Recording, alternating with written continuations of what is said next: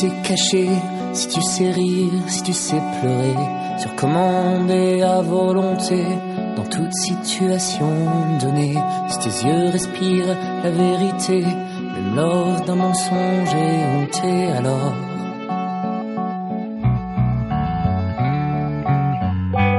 Tu feras partie des grands, mon fils.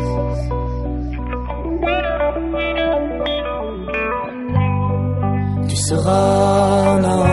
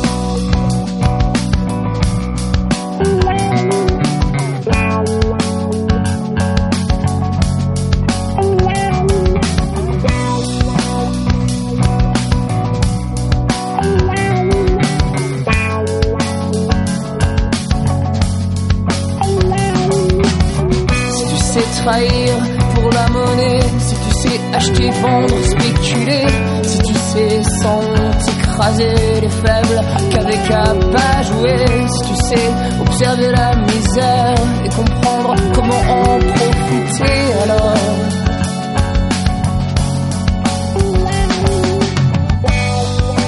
Partie des grands, mon fils.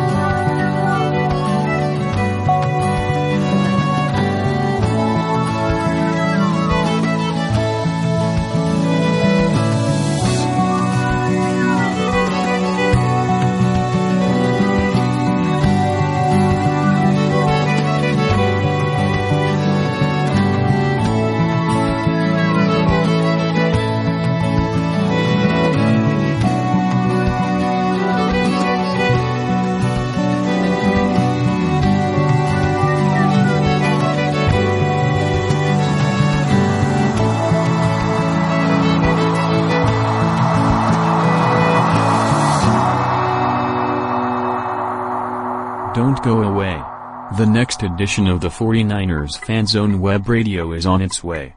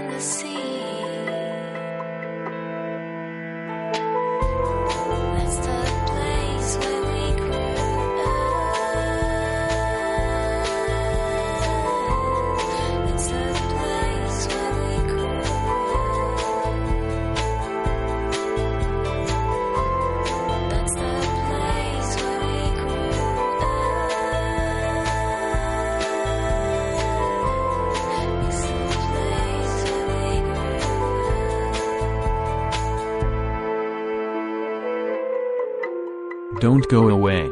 The next edition of the 49ers Fan Zone Web Radio is on its way.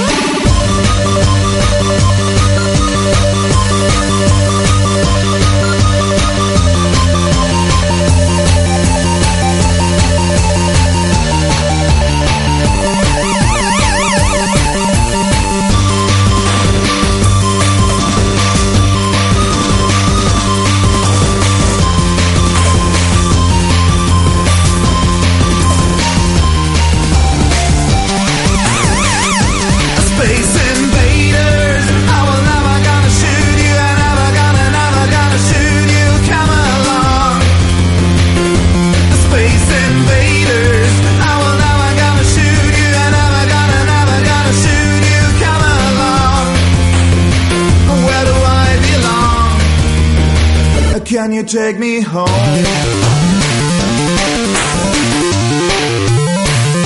Space invaders, I will never gonna shoot you, I never gonna, never gonna shoot you. Come along, space invaders, I will never gonna shoot you, I never gonna, never gonna shoot you. Come along, where do I belong? Can you take me home?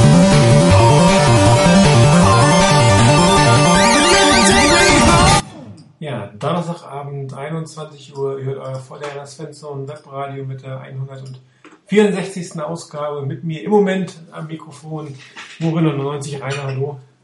Guten Abend zusammen. Und wir warten noch äh, vor den Niner Chris B, der ist noch äh, auf dem Weg ins Studio, wird aber hoffentlich gleich hier bei uns sein. Ja, eigentlich hatten wir überlegt, ob es überhaupt Sinn macht, eine Sendung zu machen nach dem nicht allzu tollen Spiel, äh, aber nach dem Montag, glaube ich, blieb uns gar nichts anderes übrig, als wieder heute für euch eine Sendung zu machen. Und ähm, die beste Überschrift, die ich in den ganzen letzten drei Tagen zu diesem Thema gelesen habe, kam von, von einem Fan von Niners Nation, der irgendwie fragte, ob die 49ers vom Dark Lord am Hallo- Halloween-Abend einen Trick oder einen Tweet bekommen haben. Ja, ob es ein Trick oder ein Tweet ist, das werden wir diese Saison sicherlich nicht final beantworten können. Wir wissen nicht mehr, ob wir diese Saison ähm, unseren zukünftigen potenziellen Franchise-Quarterback live in Aktion sehen werden. Und bevor ich jetzt weiterrede, hole ich mal den, den Chris dazu, der ist nämlich gerade zu uns gekommen. Ja. Hallo Chris. Hallo, schönen guten Abend. Wunderbar, ja, dann sind wir vollzählig. Nur mit einer halben Minute Delay. Ja, äh, du kannst dir vorstellen, Chris, äh, dass wir noch nicht allzu weit sind, dass ich kurz äh, zum Thema Garoppolo eingeleitet habe, bevor wir zu, zu Garoppolo kommen und zu der ganzen Geschichte, die Montag abgelaufen ist, auch mit den anderen Moves, die die erst gemacht haben, dann vielleicht doch noch einen Rückblick auf das Spiel am Wochenende, wenn wir schon ähm, hier auf Sendung sind. Ähm, wir hatten ja alle, glaube ich, durchgängig die, die Meinung, die 49ers hätten eigentlich keine Chance gegen die Philadelphia. Am Ende hatten sie auch nicht wirklich eine Chance. Aber sie haben sich doch deutlich besser geschlagen, zumindest auf der defensiven Seite, als es, glaube ich, von jedem vorher gesagt war, oder Rainer? Ja, definitiv. Also ich habe es mir gerade eben nochmal angeguckt, nicht das Spiel, aber so die Statistiken und wie die, die äh, Scores gefallen sind. Die Niners waren richtig gut dabei, nicht wegen ihrer Offense, sondern weil die Defense wirklich gut war und die hochgelobte Offense der Eagles ziemlich gut kontrolliert hat. Außerdem ähm, einen Drive, der dann vielleicht auch zum, zum Field Goal geführt hat, ähm, wo die Eagles wirklich lang auf dem Feld waren. Sie mussten relativ häufig mit Three and Out runter oder konnten zumindest nicht lange den Ball bewegen. Naja, und dann gab's halt diesen diesen Drive mit dem Touchdown 1,51 vor Schluss der Halbzeit und 37 Sekunden später klingelt's gleich wieder nach dem Interception Return. Ähm, das hat aus dem Spiel die bis dahin zumindest latent vorhandene Spannung praktisch komplett rausgenommen. Wenn das Ganze mit 0 zu 3 circa in die Halbzeit gegangen wäre, hätte das richtig interessant werden können noch.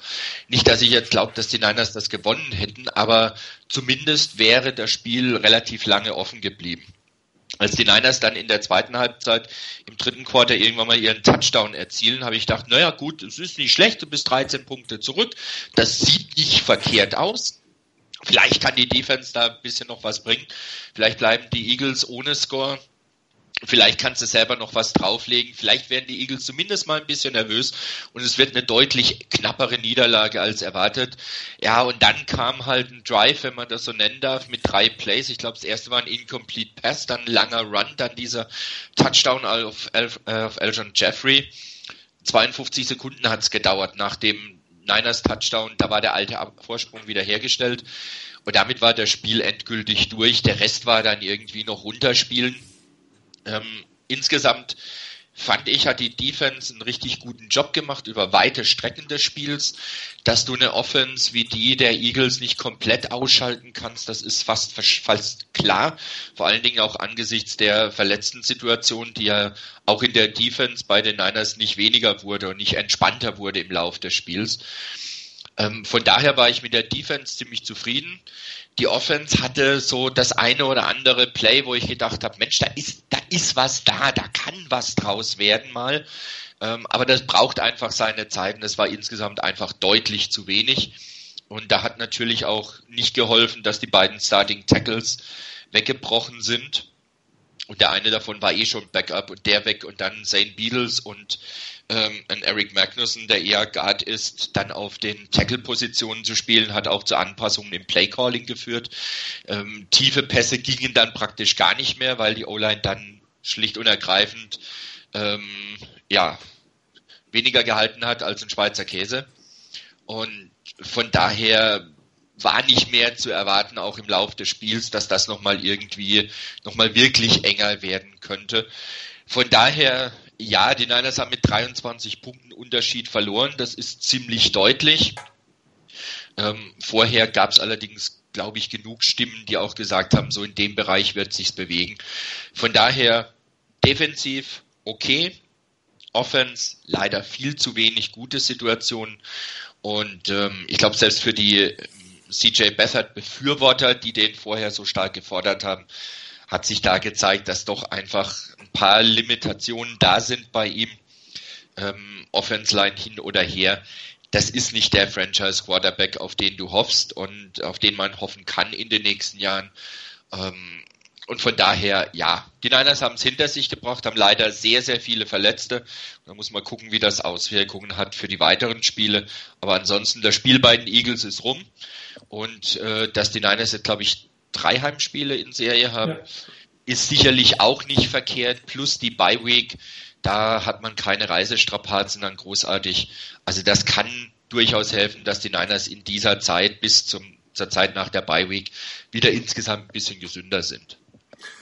Ja, Chris, über die Offense brauchen wir nicht allzu viel zu sagen, aber die Defense hat doch deutlich besser ausgesehen. Woran glaubst du denn, dass es gelegen hat, dass man sich von dieser doch bis dato sehr, sehr schlagkräftigen Offense nicht so hart um die Ohren schlagen lassen. Ja, ich glaube, ähm, die Defense hat zumindest so mein Eindruck äh, in den Spielen, ich hoffe, das wird sich auch noch bis zum Ende der Saison fortsetzen, äh, glaube ich, fängt es so mehr und mehr an und klickt auch äh, bei der Defense, also wie die Defense funktioniert ähm, und äh, dass die Spieler verstehen, was sie machen sollen, was sie tun sollen äh, denke ich, das sieht man auch an einzelnen Spielern, wie die sich entwickeln. Und ähm, ich sage nur jetzt Akello Witherspoon, der sich dann ja in die Starting Lineup gespielt hat. Ähm, ich glaube, das sind so Gründe, dass eigentlich, wie ich es erwartet habe in der Saison, dass äh, das einfach eine Konstellation sein wird, dass man braucht, eine Zeit braucht, bis Dinge funktionieren und äh, dass Dinge im Laufe der, der Saison immer besser funktionieren. Und ähm, ich glaube, das war auch ein Grund, warum äh, das auf der einen Seite die Defense von den 49ers gut gespielt hat, was man dazu auch sagen muss, die Spieler, die man von der Straße geholt hat, sozusagen, die haben auch gut eingeschlagen. Scheint also so, zumindest so zu sein, dass man eine relativ klare Vorstellung hat von dem Spielertypen, den man sucht. Und wenn man gerade die in der D-Line, die man dort geholt hat, die Spieler, die ähm, man auch vorher teilweise ja schon im, im Training Camp hatte, soweit ich weiß. Äh, Dusable war, glaube ich, da schon da. Ähm, und ähm, dass man da eine klare Vorstellung hat, welchen Spielertypen man braucht und die dann auch äh, entsprechend einzusetzen weiß. Und äh, das ist der, die eine Seite. Ja, die andere Seite ist jetzt ein bisschen schwieriger einzuschätzen, weil ich die Eagles nicht so häufig gesehen habe. Ich glaube, die Eagles haben in der Offense nicht ihr bestes Spiel gemacht, muss man dazu sagen. Und ähm, ich glaube, die ganze Geschichte, wie es Rainer eben schon gesagt hatte, äh, sieht auf dem Scoreboard klarer aus, als es wirklich war. Denn auch unsere Offense hat noch die ein oder andere Geschichte ja liegen lassen auf der, ähm, während des Spiels. Also ich, das eine, wo wir in der quasi ja an der 5-Yard-Linie standen und äh, dann letztlich nur ein Field Goal gemacht haben oder das verschossene Field Goal. Ähm, also da waren ja auch Situationen dabei, wo wir, äh, wo uns noch Punkte durch die Lappen gegangen sind. Und ich glaube, die Defense hätte noch besser ausgesehen, wenn sie ein bisschen mehr Unterstützung gehabt hätte, obwohl ich im Nachhinein gesehen habe, dass der Unterschied zwischen Time of Possession gar nicht so groß war, wie man es irgendwie während des Spiels äh, gefühlt gesehen hat. Äh, ich hatte das Gefühl, unsere Defense steht die ganze Zeit auf dem Platz, aber es war gar nicht so. Also ich glaube einfach, die Entwicklung in der Defense ist gut und äh, die Offense äh, muss da noch ein bisschen aufholen, was das angeht. Ja, das ist richtig. Also es gibt natürlich ein paar oder gab ein paar Veränderungen, die offensichtlich gut genug funktioniert haben. Fairerweise muss man natürlich auch sagen, dass das Wetter am Sonntag jetzt nicht unbedingt einem äh, Fassfeuerwerk äh, entgegenkommt, was die Eagles auch durchaus in letzten Zeit ein bisschen gespielt haben. Und ähm, aber trotzdem haben die 49ers in der Defense sich wirklich ganz gut geschlagen, auch wenn man bei dem einen oder anderen Call sich immer wieder fragt, was, was sich äh, Robert Sully dabei denkt, wenn er seine Defense Liner in die Coverage schickt. Aber die Defense Line selbst hat sehr stark rotiert. Es scheint äh, der, der Frische des Spielers sehr entgegengekommen zu sein. Da ist sehr gute Leistung eigentlich aus, von der kompletten Defensive Line abgeliefert wurde. Die, der Tausch von Rashad Robinson zu Akela Witherspoon hat auch sein Übriges getan. Man hatte irgendwie nicht die ständige Befürchtung, da bei den Cornerbacks überlaufen zu werden. Natürlich, ein Rookie gibt gegen einen so einen Veteran durchaus auch mal einen Touchdown ab.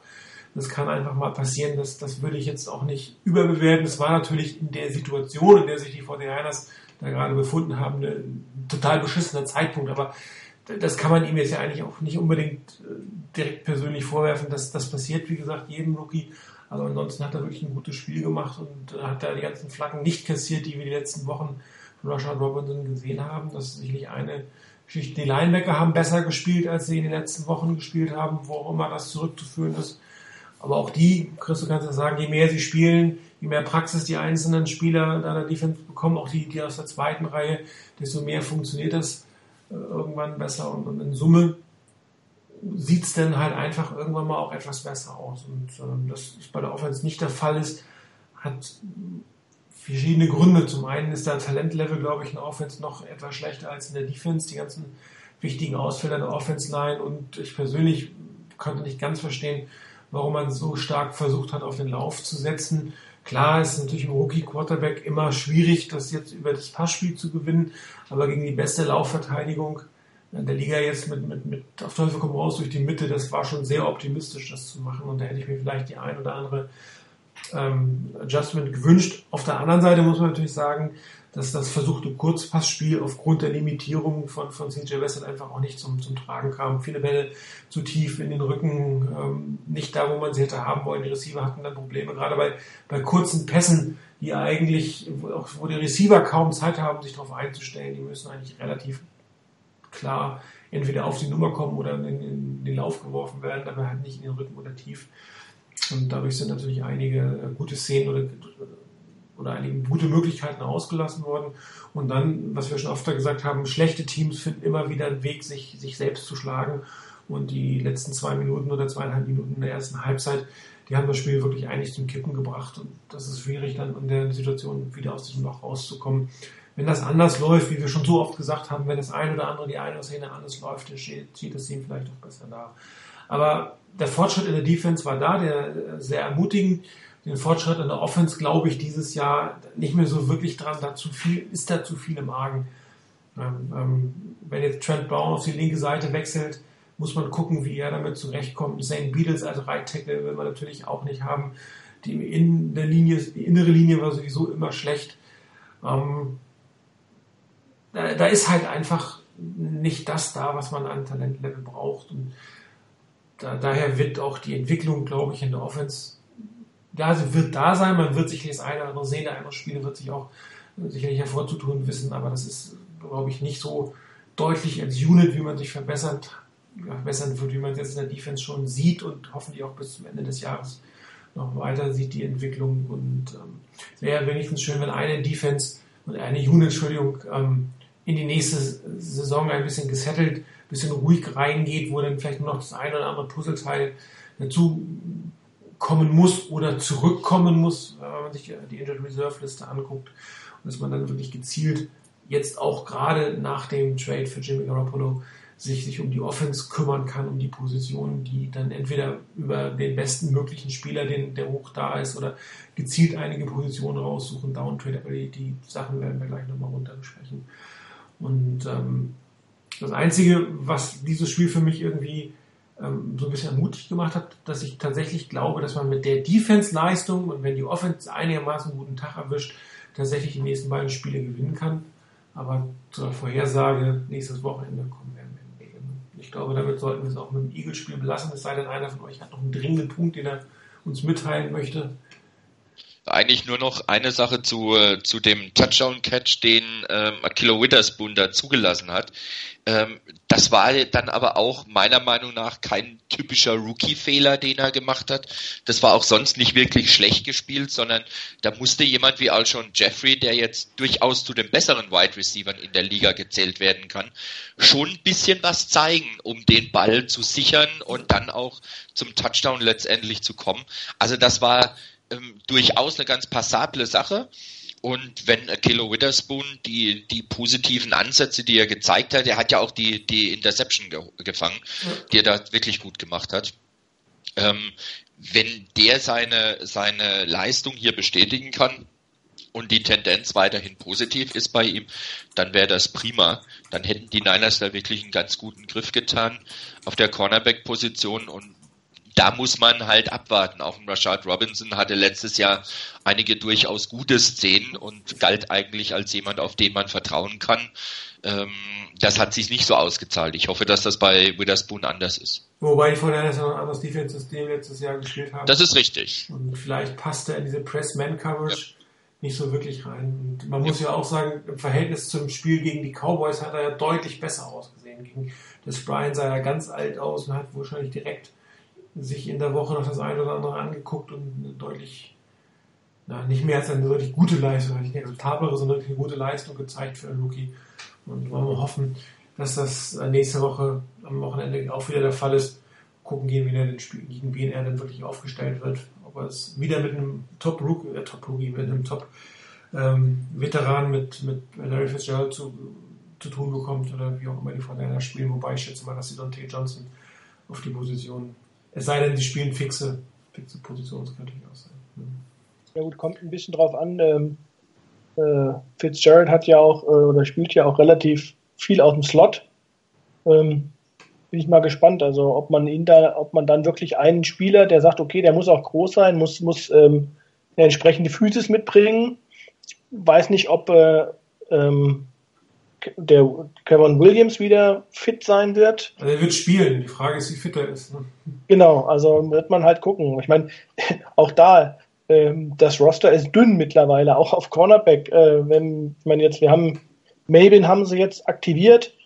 Also ich sehe das schon so ein bisschen so. Das ist auch irgendwie so, wie ich irgendwie die ganze Saison angegangen bin, ähm, dass wir hier die Konstellation haben, ich meine, gerade Witherspoon ist ein schönes Beispiel dafür. Der war in den ersten Spielen gar nicht äh, aktiviert, äh, war gar nicht ähm, unter den ähm, aktiven Spielern des Spieltags und jetzt ist er Starter. Und das ist dann eher so ein bisschen der Punkt, der mich hoffnungsfroh stimmt, äh, dass da eine konstante Entwicklung da ist. Und nach und nach hat er sich nach vorne gearbeitet. Und ich bin auch sehr gespannt, weil du eben schon sagtest, Trent Brown auf Left Tackle. Ähm, ist zwar ungewollt, aber man kann ihn jetzt ausprobieren, kann er die Position in der NFL spielen oder funktioniert das nicht? Also sind so bestimmte Punkte, die ja eigentlich auch wichtig sind äh, und die können die 49ers eigentlich jetzt, ich sag mal, im Live-Betrieb, Training on the Job sozusagen testen, weil das sind alles Dinge, die man, glaube ich, in einem Training Camp oder in der Vorbereitung nicht rausfinden wird. Also ähm, das ist für mich eine der, der Schlüsselentscheidungen, auch die die 49ers fällen müssen. Was machen sie mit der Left-Tackle-Position auf Dauer? Ja. Ja, klar. Und, äh, Trent Browns Vertrag könnten sie dieses Jahr verlängern. Spätestens nächstes Jahr müssen sie sich entscheiden, was sie mit ihm machen. Und wenn er eine wirklich gute Entwicklung sieht, dann wird er auch viel Geld verlangen können auf dem Markt. Und dann müsste man tatsächlich überlegen, ob er nicht auch für das Geld auch auf der linken Seite spielen kann. Und da bin ich voll bei dir. Gut, das mal im Spiel zu testen. Ich meine, man hat ja schon gesagt, auf der rechten Seite passt er nicht ins System. Ich habe schon wieder tausend, tausend Leuten gehört, auf der linken Seite passt er auch nicht ins System. Das würde ich jetzt gerne mal sehen. Und ähm, alles, was natürlich schmerzlich ist, wenn, wenn dein Pro Bowl Left Tackle nicht spielen kann, aber irgendwie hat es dann auch wieder eine positive Komponente. Also ich meine, muss man ja kein Prophet sein. Äh, Staley wird nicht mehr fünf Jahre bei den 49ers auf der Left Tackle Position spielen. Und äh, ich sage mal so, wahrscheinlich in der Phase, wenn mal angenommen, es läuft alles gut für die 49ers und die Entwicklung ist da und wir können meiner Meinung nach in zwei Jahren mal darüber reden, dass die 49ers so konkurrenzfähig sind, äh, dass sie vielleicht wieder auch um Divisionstitel mitspielen. Ähm, wenn alles gut läuft und auch die Draft und, und Free Agency alles äh, dann auch einschlägt, dann ähm, wird wahrscheinlich Staley äh, nicht mehr derjenige sein, der erste Wahl ist, möglicherweise, oder vielleicht sogar höchstwahrscheinlich. Dann ist er 35. Also da gibt es nicht mehr viele Left Tackle, die mit 35 noch auf äh, Top-Niveau spielen. Und äh, von daher, also Also vom, vom Gehalt her zum Beispiel hatte er einen Right, also das Gehalt, die Gehaltsstruktur von Staley ist so, dass man ihn auch, äh, also gehaltsmäßig sogar auf der Right Tackle Position ja, äh, einsetzen könnte und das könnte ich mir wiederum vorstellen, dass er das noch bis, ich glaube, er hat noch zwei Jahre Vertraglaufzeit jetzt, dass er die zwei Jahre tatsächlich auch der, bei den 49ers verbringen könnte auf der rechten Seite. Ich glaube, das wäre für alle Beteiligten das Bessere, wenn man dann tatsächlich schafft, einen, einen Left Tackle zu finden. Man sieht es ja an den, an den Seahawks, die jetzt auch irgendwie über einen Trade versucht haben oder wahrscheinlich es geschafft haben, ihre Left Tackle Position, die nun seit, seit auch geraumer Zeit vakant ist, äh, wieder vernünftig zu besetzen. Also das ist ähnlich wie, wie eine Quarterback-Position oder wie dein, dein Nummer 1 Wide Receiver oder sein Shutdown-Corner, die findest du halt nicht jeden Tag. Ne? Offense Line wird zwar immer gesagt, ja, findet man in der Graph, da gibt es auch Quality, ja, Quality, klar. Aber wenn du wirklich einen guten Left Tackle haben willst, das, das, die fallen nicht vom Himmel. Also ich bin sehr gespannt. Ich ähm, sehe das auch so, dass ähm, ich weiß nicht, ähm, hatte nicht so den Eindruck, dass Trent Brown meiner Meinung nach war noch einer der besten in der O-Line. Ja, Ähm, die Probleme, die die 49ers in der O-Line haben, äh, die kommen meiner Meinung nach aus der aus den drei Mittelpositionen, äh, insbesondere die Center-Position. Und äh, von daher wird man gucken müssen, wenn Brown das hinbekommt und er auf Left Tackle spielen kann, dann äh, denke ich mal, wäre das auch eine Option. Dann tauscht man die Tackle-Position. Das kann man auch mal probieren. Also, wie gesagt, ich bin da, was das angeht, in dieser Saison einfach dabei, dass die 49ers möglichst viel ausprobieren müssen, um für die Zukunft viele Informationen zu bekommen, wen kann ich wo einsetzen. Das gilt für die älteren Spieler, es gilt aber auch insbesondere für die jungen und für die, für die neu gedrafteten Spieler. Und ähm, ja, dann wird man mal gucken. Also was bei Trent Brown halt ähm, ganz gut ist, ist bei, bei Pro Football Focus wird er gerade im Passblock extrem gut geratet. Runblock Genau. nicht so toll, aber das Ja. Passblocking, wo es beim Left Tackle ja auch ankommt, ist ja wirklich sehr, sehr gut geratet. Und wenn er das von rechts nach links mitnehmen könnte, ja, könnte das schon was werden. Ich meine, auch der ist jung. Dritt, zweites Jahr? Drittes Jahr? Zweites Jahr, ne? Drittes Jahr. Drittes Jahr. Drittes Jahr, genau. Und auch Aber da ist natürlich eine Entwicklung da. Und ich meine, auch er muss sich an ein neues System gewöhnen, wie alle anderen auch. Und ähm, gerade weil er vielleicht von der Statur her nicht unbedingt prädestiniert ist, in diesem System zu spielen, trotzdem macht er das ordentlich. Und ich, ich hoffe, dass er wirklich fit ist am Wochenende, dass er komplett spielen kann. Und das ist wirklich eine sehr, das wird eine sehr, sehr interessante äh, Position zu beobachten am Wochenende. Ja, ich glaube, jetzt haben wir euch lang genug äh, auf die Folter gespannt. Kommen wir doch zu dem Thema, ich glaube, was, was uns alle brennend interessiert und am meisten interessiert. Ähm, die Frage, haben die 49ers ihren neuen Franchise-Quarterback oder nicht? Und ich glaube, diese Frage werden wir heute nicht beantworten können. Die werden wir auch Ende der Saison nicht beantworten können. Das werden wir vielleicht nächstes Jahr eine Tendenz erkennen, ob er das ist oder nicht. Äh, Mike, Sch- Mike Shanahan, um Gottes Willen, Kai Shanahan hat ja schon äh, vorsichtig in der Pressekonferenz angedeutet, dass er nicht garantieren können, dass Garoppolo überhaupt dieses Jahr aufs Feld kommt, kann ich mir persönlich schwer vorstellen. Aber man muss natürlich auch die Erwartungshaltung von, von Fans und, und Medien ein bisschen bremsen und nicht sagen, jetzt spielt besser, spielt schlecht nächste Woche und übernächste auch. Und dann muss er nach der Bye Week natürlich kommen als, als der Retter. Ich glaube, das werden die 49ers auf Teufel komm raus versuchen, das zu verhindern, dass es eine Art Automatismus in der Erwartungshaltung entsteht. Und das hat ja auch die erste Pressekonferenz gemanagt. Genau das Gleiche. Die Fragen, ob die Zukunft, ähm, Vertrag und so weiter. Das ist alles etwas für nach der Saison. Aber grundsätzlich, bevor wir ins Detail gehen, an euch beide die Frage, Trick oder Treat oder, oder beziehungsweise eure persönliche Meinung, Like oder Dislike? Also von meiner Seite aus kriegt dieser Move definitiv ein Like. Ähm, ich bleib da auch dabei, vor allen Dingen, wenn du dir die ganze Vorgeschichte anguckst. Ähm, und das hat, dieser, dieser ganze Trade hat noch mehr Auswirkungen. Also erstens mal, ähm, Shanahan hatte Garoppolo schon, als er aus dem College war, sehr hoch geratet. Er hat ihn als seinen Quarterback Nummer zwei gehabt. Das hat er zwar so nicht öffentlich gesagt, aber ist durch einige schon durchaus ziemlich sicher, dass es in die Richtung ging. Für ihn war Derek Carr die Nummer eins, Garoppolo die zwei. Die Browns haben ihm Johnny Manziel gegeben. So viel dazu. Ähm, das heißt, er hat da schon Garoppolo aus dem College heraus sehr intensiv beobachtet. Es ist wohl ziemlich klar geworden, dass die Niners auch in der Offseason versucht haben, Garoppolo zu bekommen. Da haben aber die Daher war da auch Ja, Interesse. Rainer, dran, warte mal, ich habe uns gerade Ja. getrennt. Okay.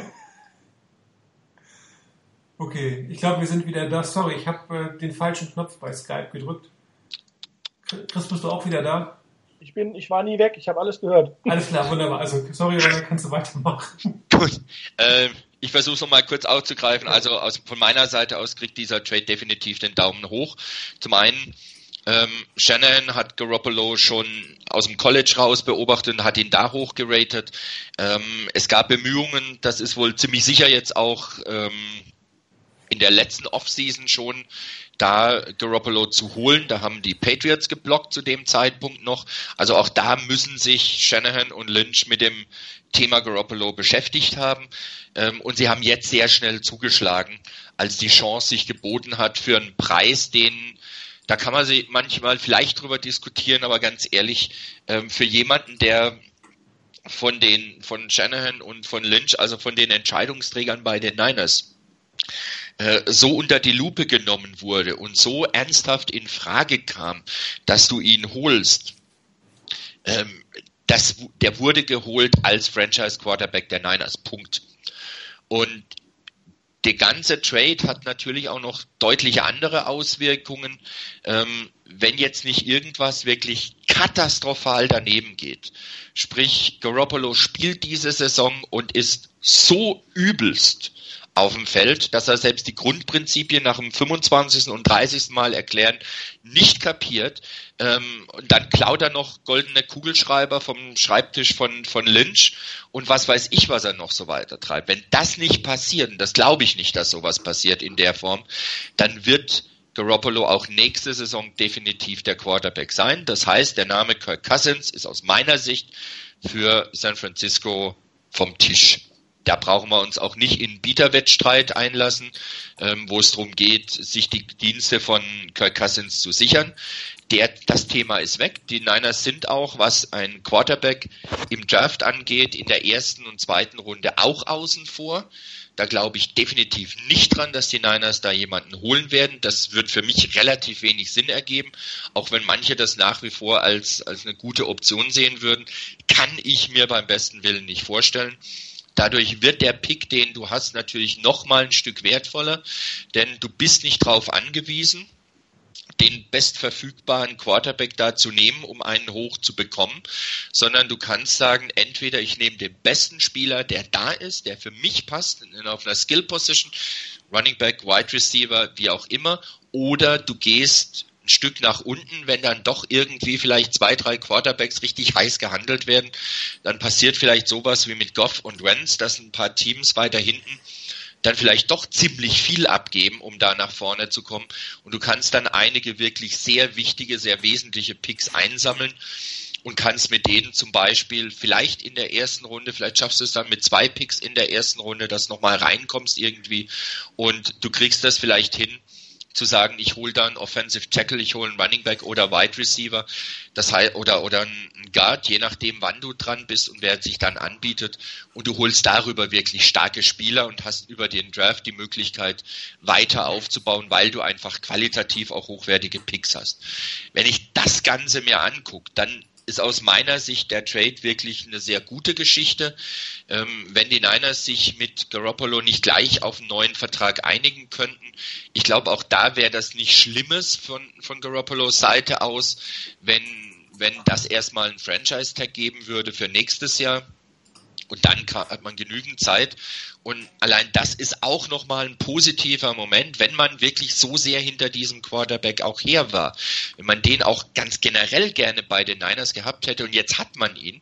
Man hat einfach den Vorsprung, dass man exklusiv mit ihm verhandeln kann. Man sieht ihn im Training, man sieht ihn im Filmraum, man sieht ihn in jedem Meeting. Man kann genau unter die Lupe nehmen, wie der tatsächlich agiert, wie der das Ganze aufnimmt, wie er das Ganze umsetzt. Man kriegt mit, wie er als Teamkamerad im Lockerroom ist und so weiter. Das heißt, man hat eine ganz andere Möglichkeit drauf zu gucken, um zu entscheiden, was man mit dem macht. Ich glaube allerdings nicht, da bin ich zum Beispiel bei jemandem wie Tim Kawakami, der das auch gemeint hat. Ich glaube nicht, dass der Rest der Saison eine Art Audition ist, die, die, ähm, die Garoppolo bekommt nach dem Motto, wir gucken ihn uns mal an und wenn er uns nicht so ganz gut gefällt, dann ist er wieder weg und wir nehmen doch Kirk Cousins oder jemand anderen.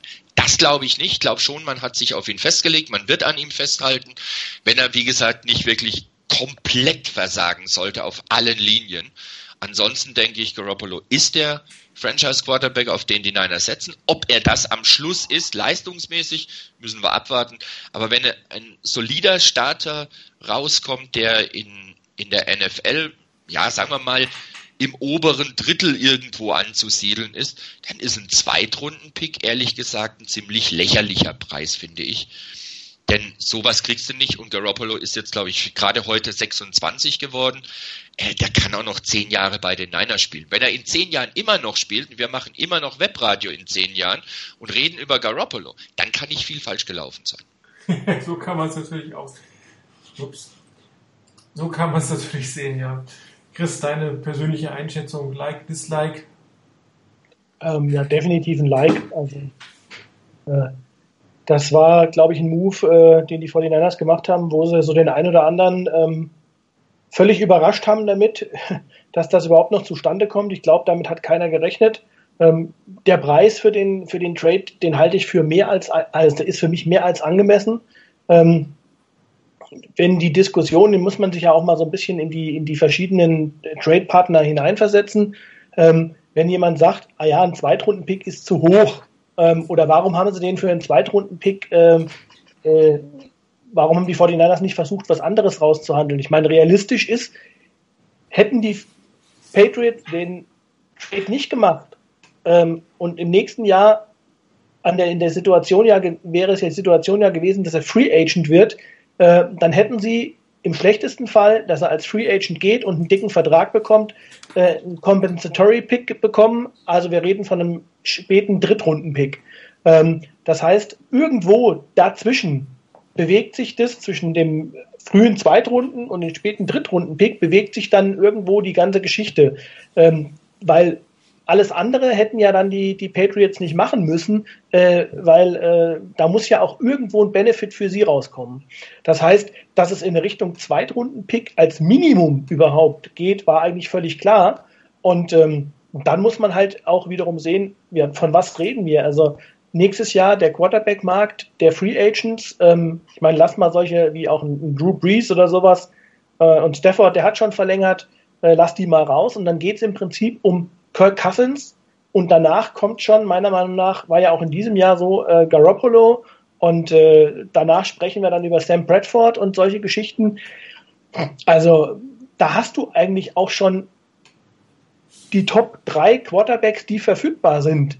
Und äh, dass dann natürlich ein Preis nach oben geht, auch das ist für mich völlig klar. Das hat ein früher Zweitrunden-Pick in dem Fall, äh, ist, wenn das äh, das muss, davon muss man ja ausgehen, die 49ers ihn so hoch einschätzen, ein absolut angemessener Preis. Also von daher, ich sag damals nur Alex Smith hat zwei Zweitrunden-Picks.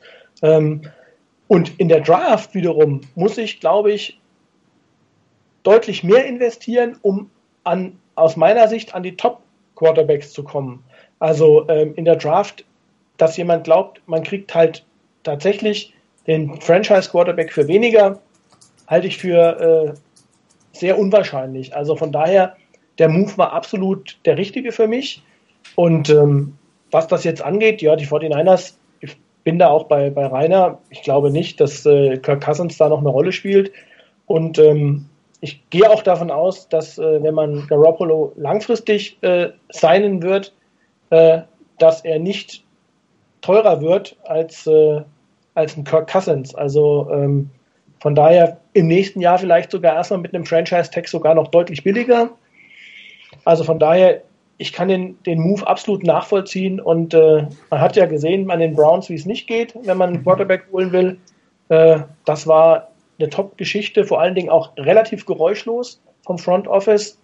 Äh, und äh, eigentlich erst als die Meldung raus war mit Breaking News, äh, hat, hat, haben das eigentlich alle mitgekriegt. Vorher hat es irgendwie keiner mitgekriegt. Von daher ähm, liegt von mir ein Sternchen der, der Trade. Also ich würde es auch mit einem, mit einem Like ähm, zu diesem Zeitpunkt bewerten.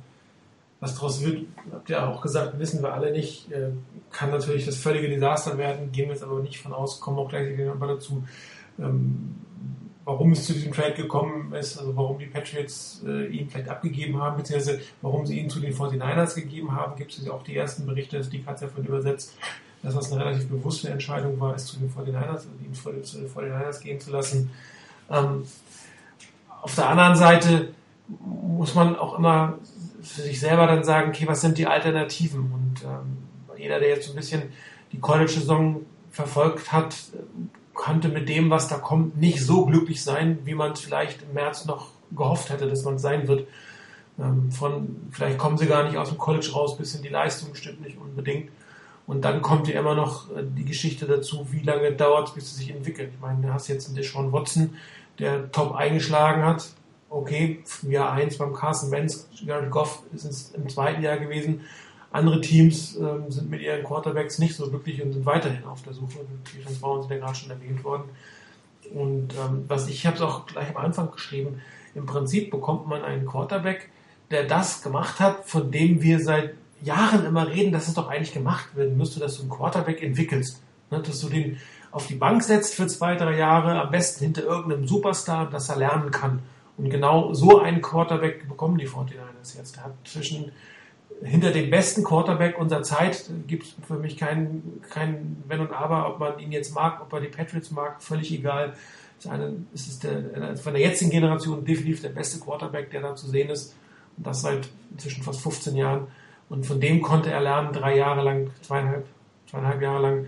Und, ähm, nee, dreieinhalb Jahre lang. Und wie gesagt, das ist genau das, was wir immer gesagt haben, das müsste man doch eigentlich mal machen. Und dann hat er jetzt quasi ein Headstart sozusagen. Also er kommt nicht erst in, in, in, äh, in der Offseason in das neue System herein, sondern er kann dieses System noch ein halbes Jahr in der Saison ähm, lernen. Ob er jetzt wirklich aufs Feld kommt, was, was zeigen kann, ist dabei eigentlich völlig zweitrangig. Wichtig ist, dass die 49ers sehen können, wie er dieses System aufnimmt, wie er in diesem System spielt, wie er sich verhält, wie er als Teamkamerad ist. Ähm, und dann kann man dann immer noch entscheiden, wie man das vertraglich nächste, nächste Saison macht. Ich meine, klar, wenn man sich jetzt überhaupt nicht miteinander zurechtkommt, dann hat man einen Second-Round-Pick investiert. Das ist dann zwar ärgerlich, auf der anderen Seite ist es immer noch besser, als sie nächstes Jahr im Bieterwettstreit für fünf Jahre dann irgendwie zu verpflichten und dann nach einem halben Jahr festzustellen, dass er es nicht gewesen ist. Dann hätte man vielleicht einen Zweitrunden-Pick gehabt, aber plötzlich 30, 40, 50 Millionen Dead Money, die man nicht mehr äh, los wird. Das hat alles für und wieder, zu welcher Situation man das macht. Und ähm, ich hatte ja auch gefragt, ist es ein Trick oder ein Treat? Und ich kann mir nicht vorstellen, dass Belichick die 49ers hier getrickt hat, also dass er sie wirklich reingelegt hat, dass er ihnen einen Spieler gibt, der, ähm, mit, dem man nichts anfangen kann. Und ich glaube deswegen, weil halt ein John Lynch einfach ein anderes Standing hat in der NFL, als es andere General Manager haben, als ehemaliger Spieler, als Super Bowl-Sieger, sehr, äh, ne, er, hat, er, hat, er hat die Connections, er hat, die, er, er hat sich eigentlich auch nie was zu Schulden gekommen, hat sich keine Feinde gemacht, immer professionell aufgetreten, auch äh, als er noch bei, bei Fox war. Und ähm, er hat seine, seine, seine Art, Dinge zu machen und ich glaube, die kommt an in, bei vielen anderen. Die muss ja nicht bei jedem ankommen, aber sie kommt bei einigen Leuten an und ich glaube, ein, ein Belichick weiß das schon zu nehmen und, und äh, Kyle Shanahan als, als Sohn von Mike Shanahan wird auch andere, nochmal eine andere Verbindung haben. Da- Das, das ist ein anderes Standing innerhalb der Liga, als es andere haben. Und darum glaube ich schon, dass das, was da geschrieben hat, dass eine sehr bewusste Entscheidung, Garoppolo in, in die Hände von diesen beiden zu legen und dass das kein, kein Hereinlegen der 49ers war. Und dazu kommt ja auch, er hätte natürlich auch mehr Verhandlungen, er hätte einen zweiten und einen vierten, das wäre auch ein fairer Preis gewesen, vielleicht, oder einen zweiten und einen dritten nächstes Jahr oder solche Geschichten. Ja, das sind, hätte man auch drüber diskutieren können, wenn er dann der Franchise-Quarterback ist und ähm, die die Ausbildung sozusagen von den Patriots bezahlt bekommen hat. Das wäre alles in Ordnung gewesen, das, da hätte man nichts sagen können. Und ich bin mir nicht sicher, wenn, ich, wenn, wenn die ähm, Browns jetzt angeblich für McCarron schon einen Zweit- oder Drittrunden-Pick geboten hätten, ist die Frage, was hätten sie den, den, den Patriots für Garoppolo geboten? Da kann es durchaus sein, dass dann äh, ein, ein Bill Belichick eher wirklich auch den Spieler in, in gute Hände weiterreicht, bevor er ihn irgendwie die Karriere versaut und zu den Browns tradet. Kann, können wir nicht beweisen, aber dieses, was, was äh, Herr Schäfter und auch äh, Lombardi, wie ich es richtig gelesen habe, angedeutet haben, kann ich mir wirklich sehr, sehr gut vorstellen, dass es der Fall ist. Und wenn das dann der Fall ist, dann bekommen die 49ers tatsächlich einen Spieler, der von einem der besten Coaches der aktuellen Generation hoch angesehen ist. Und ähm, bessere Voraussetzungen kannst du nicht haben. Also niemand kommt mit solchen Voraussetzungen aus dem College. Niemand. Egal wie gut, wie talentiert er ist. Das hat keiner gehabt. Die Ausbildung nicht gehabt, also den Coach nicht gehabt, den von dem Quarterback nicht gelernt. Und das ist, das kann sich und ich hoffe, wird sich zu einem absoluten Benefit für die 49ers am Ende des Tages herausstellen. Ich glaube aber, ich, ich glaube, ich glaube auch nicht, dass, äh, also ich schließe mich da an, ich glaube auch nicht, dass es ein Trick ist, ähm, weil äh, ich meine, die Situation der Patriots zu beleuchten, das haben ja auch viele gefragt, ah, warum geben die Patriots ihn jetzt ab? Letztes Jahr hätten sie doch, äh, oder jetzt in der Draft dieses Jahr hätten sie doch vorher viel mehr bekommen können. Ich glaube, äh, die Patriots äh, hätte man vor der Draft wirklich äh, denen äh, Haus und Hof äh, mitgegeben, äh, dann äh, hätten sie das vielleicht auch gemacht. Aber ich glaube, die Patriots waren sich tatsächlich nicht sicher, ähm, was mit Brady wird äh, nach der letzten Saison. Und man hat halt einfach geguckt, wie er sich nochmal positioniert. Wahrscheinlich vielleicht auch, ähm, wie er jetzt mit äh, in, in, so einer, in so einer Situation dann auch sich entscheidet. Will er noch längere Zeit spielen? Und man hat bei Garoppolo, glaube ich, das so lange rausgezögert, äh, ihn äh, nicht zu traden, äh, wie es möglich war. Und jetzt waren sie, glaube ich, jetzt war es, glaube ich, der letzte Zeitpunkt, wo man ihn sinn sinnigerweise traden konnte. Weil, dass die Patriots ihn nächstes Jahr gefranchised hätten, dass er dann 5 Millionen mehr bekommt als äh, der Starting Quarterback Brady, den man nicht auf jeden Fall nicht in die Wüste schickt und der ja auch gesagt hat, er will noch äh, ein paar Jahre spielen. Ähm, da hat man einfach so lange gewartet, bis es nicht mehr ging und dann den Preis noch, äh, glaube ich, rausgeholt, der dann noch äh, verfügbar ist. Von daher, auch aus Sicht der Patriots war das meiner Meinung nach nichts nichts Ungewöhnliches, was sie gemacht haben, sondern sie haben versucht, sich alle Optionen möglichst lange offen zu halten. Ähm, hätte auch sein können, dass Brady jetzt, äh, weiß ich, in der Saison, das haben wir ja bei einigen Quarterbacks gesehen, die so gegen Ende 30, Anfang 40 sind, ähm, dass die dann auch körperlich nicht mehr äh, abbauen. Scheint aber bei Brady nicht der Fall zu sein. Äh, gut, Manning hatte auch äh, gesundheitliche Probleme dann zum Schluss, aber äh, ich glaube, das war mit Sicherheit ein Grund, warum man gesagt hat, wir halten Garoppolo so lange wie es geht. Und äh, wenn wir uns dann entschieden haben, wir bleiben bei Brady, dann äh, stoßen wir ab. Äh, und zwar mit so viel Benefit, wie für uns geht. Und möglicherweise auch natürlich, äh, was für den Spieler dann machbar ist. Äh, denke, man hat ihn, vielleicht hat man ihn auch gefragt, ich weiß es gar nicht. Ähm, Nö, hat man nicht. ja, das, er, aber das ist, ja gut, das ist das, was gesagt wird. Aber äh, ob tatsächlich irgendwo mal äh, darüber gesprochen worden ist, ich weiß es nicht. Also ich, mir fällt Also- es schwer vorzustellen, dass das nicht auch, ich meine, man hat ja in der- ersten, in der letzten Offseason schon gewisse Kontakte zu ihm gehabt. Und ich kann mir das nicht vorstellen, dass es da nicht erste informelle Gespräche auch mit den Agenten gab über Vertragseckbedingungen, in was man sich bewegt. Also ob du hinterher realisieren kannst, ist eine zweite Frage. Aber ich glaube nicht, dass man völlig blauäugig da reingeht. Und äh, wenn, wenn, wenn man viel Mike Florio liest, äh, PF Football Talk, dann weiß man, was sein Argument ist. Äh, wenn dein Franchise ist 25 Millionen, also muss der Vertrag mal mindestens 25 Millionen an Garantien beinhalten. Kann ich mir auch durchaus vorstellen, dass man das als Basis der Garantien, es geht nicht ums jährliche Durchschnittsgehalt, sondern dessen, was garantiert ist. Ja, und ich kann mir davon ausstellen, dass man über, so, über gewisse Sachen einfach schon Ideen ausgetauscht hat. Muss aber auch nicht sein. Aber ich vorstellen kann ich mir. Verboten wäre es übrigens. ja, eben. Deshalb macht das natürlich auch nie jemand. Genau. Ähm, nee, aber zu dem, was, ähm, was Chris gesagt hat, noch kurz ein bisschen was dazu und vielleicht noch einen anderen Punkt. Äh, zum einen, ähm, die Patriots hatten, das hat Belichick selber gesagt, die letzten zweieinhalb Jahre, also nach dem Rookie-Jahr von Garoppolo, eigentlich die ideale Situation, die sie sich vorstellen konnten. Also es war für die, die Patriots die bestmögliche Situation. Du hast einen absoluten Top-Quarterback, der als Starter da ist und du hast einen hinten dran, dem du wirklich komplett vertraut, vertraust, wo du auch sagst, okay, wenn unser, unser Starting Quarterback irgendwie nicht weiterspielen kann, dann haben wir trotzdem jemanden hinten dran, der qualitativ so gut ist, dass du mit dem weitermachen kannst. Und er, also Belichick selber hat ja, glaube ich, gemeint, von wegen, sie hätten die Situation gerne noch länger gehabt. Also sie wären wohl auch wirklich bereit gewesen, so hat er es zwar nicht ausgedrückt, aber so kam es doch deutlich rüber.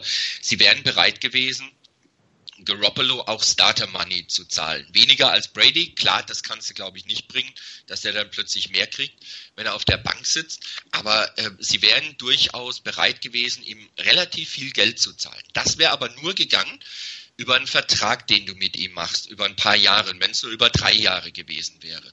Das Problem bei der Geschichte war da nur, dass Garoppolo einfach nicht nur aufs Geld geguckt hat und gesagt hat, hier, äh, ja, kriege ich ja für das auf der Bank sitzen, ist ja auch ganz nett, sondern Garoppolo wollte spielen.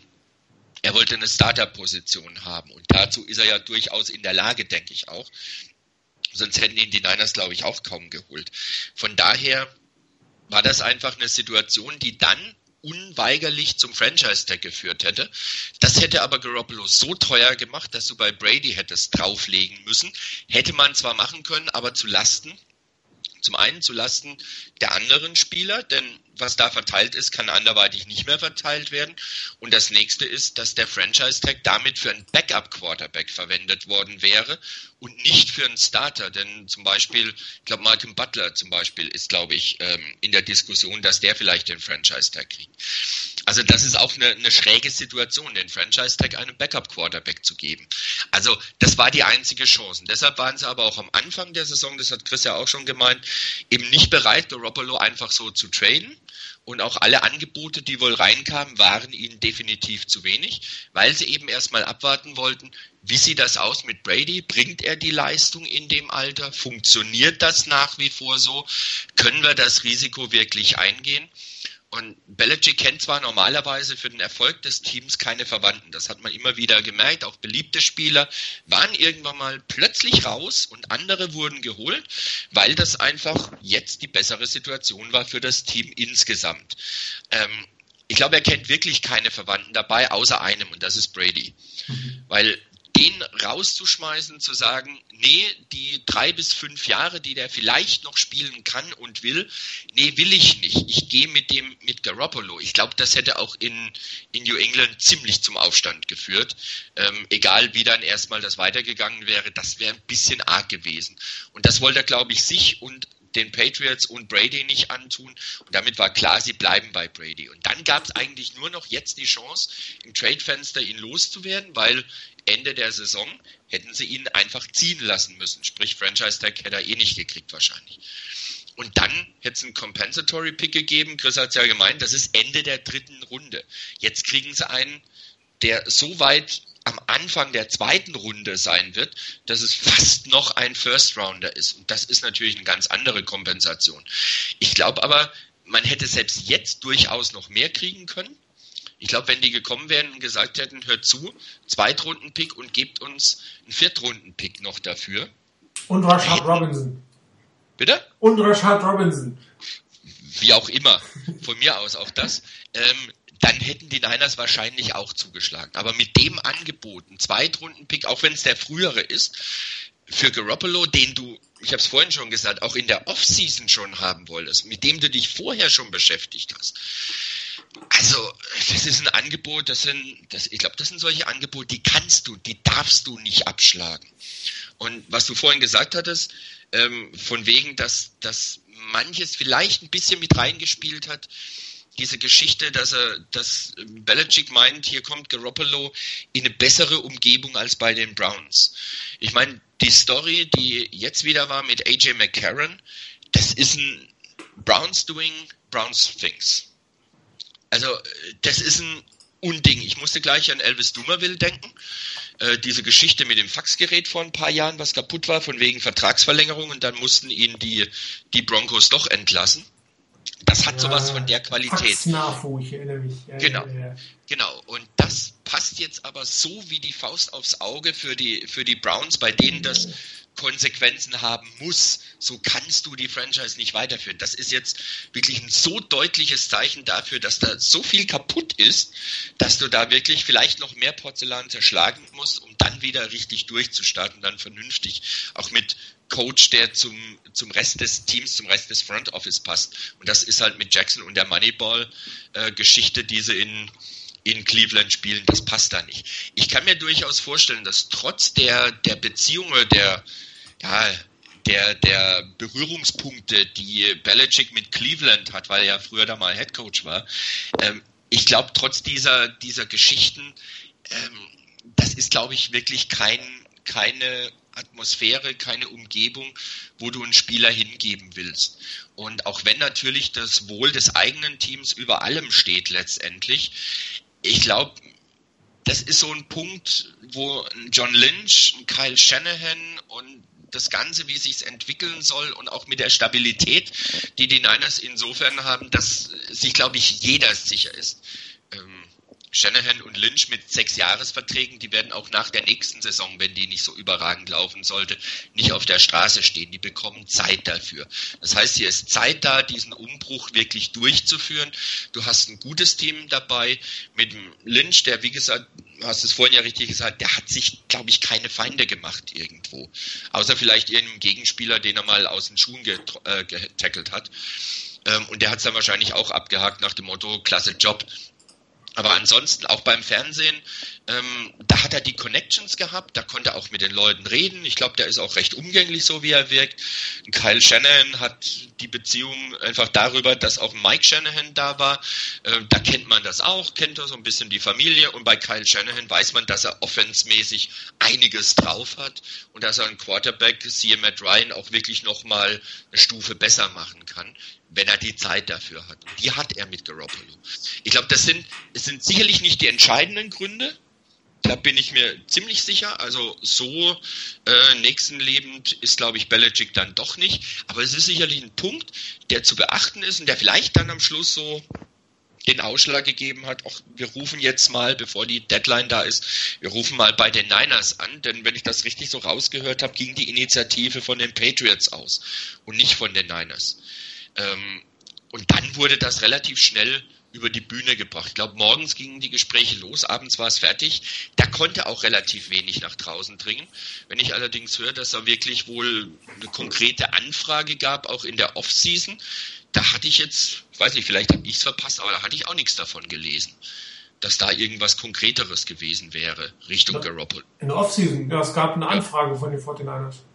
Ja, aber, aber mehr auch nicht. Ja gut, aber war das, war das in der Offseason schon, Ja, dass das ja, ja, es gab, es gab wohl eine konkrete Anfrage und die, äh, die fuhr relativ schnell von den Patriots nach dem Motto, wir haben kein Interesse zu traden und dann war das auch wieder vorbei. Aber zumindest gab es wohl eine Interessensbekundung seitens der 49ers. Wobei, wobei glaube ich, da aber auch in dem Zusammenhang nicht irgendwie erwähnt wurde, dass die Niners da viel Zeit investiert hätten, also wirklich schon. Nee, ich hatte nur verstanden, es gab eine Leute Anfrage, hätten. könnt ihr euch vorstellen? Genau. Die Antwort war, nee, können wir nicht und das war's dann. Genau. Aber irgendwo, was dahinter steckte, nach dem Motto, dass man sich vielleicht schon sehr intensiv damit beschäftigt hat. Nicht nach dem Motto, ja, wie ist es denn, wäre was möglich und dann überlegen wir mal, ob was geht oder ob wir das machen, sondern dass da wirklich schon viel dahinter steckte mit viel Informationen, die man eingesammelt hat, ob Garoppolo der Richtige sein könnte.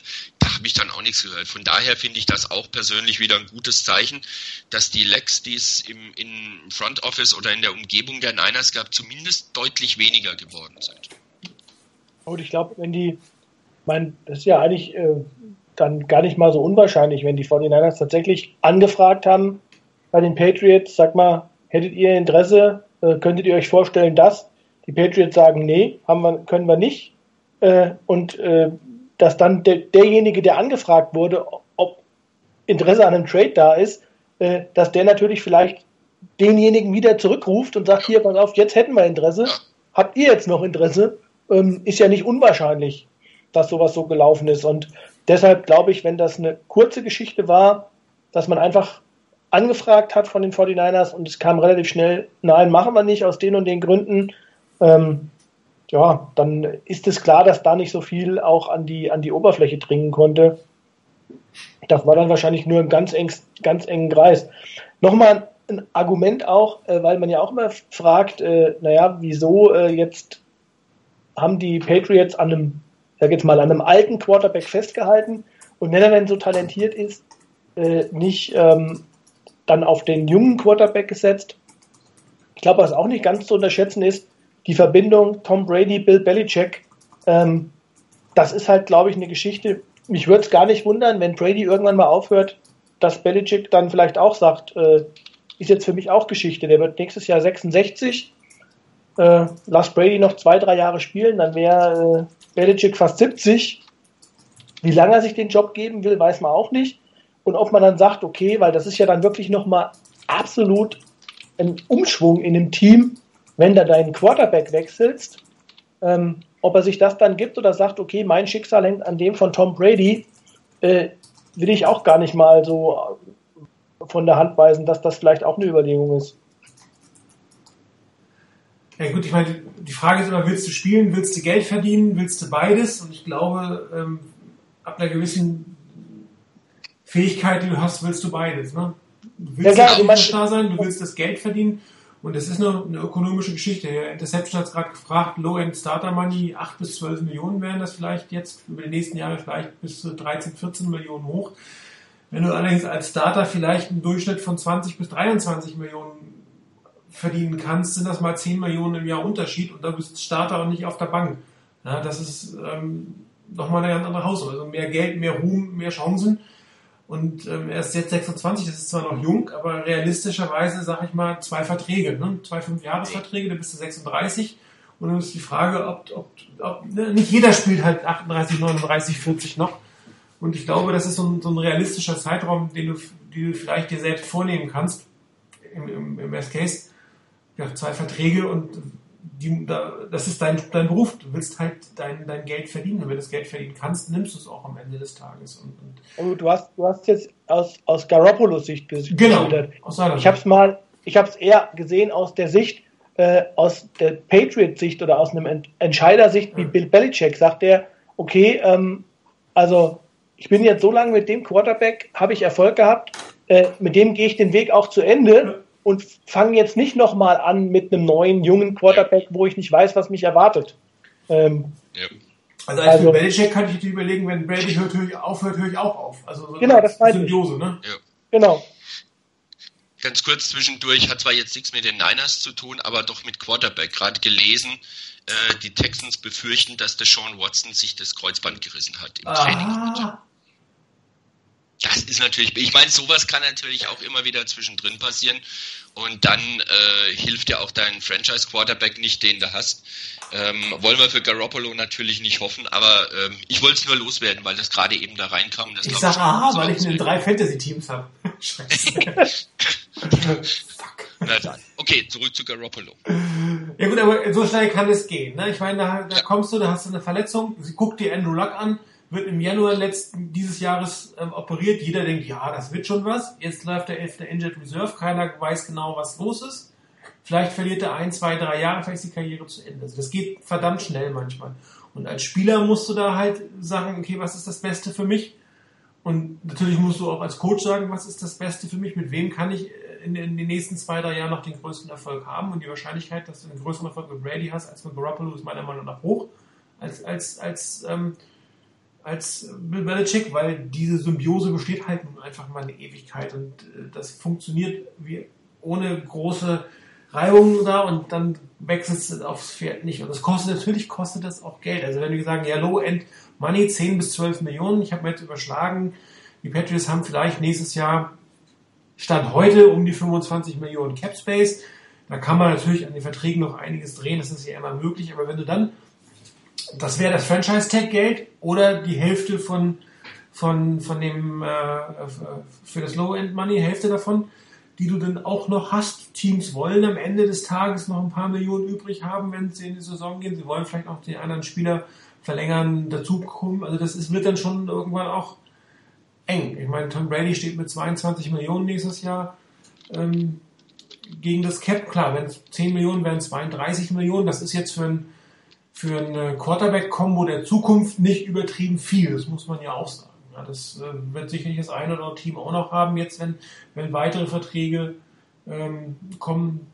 25, 26, 27 Millionen Verträge und wenn dann der Backup 4, 5 Millionen verdient, dann bist du auch bei diesen Summen. Also das ist jetzt von der, von der Gesamtsumme nichts Ungewöhnliches, aber wenn es nicht sein muss, willst du natürlich auch nicht haben. Das Geld kannst du natürlich auch einen Spieler investieren, der auf dem Feld steht und, und was bringt. Das muss man ja auch sagen. Ich meine, 10 Millionen Kapital auf der Bank oder ein 10 Millionen Spieler, der auch für 10 Millionen spielt, also in der Qualität spielt, hast du natürlich mehr von. Den, den Titel gewinnst du dann eher. Ne?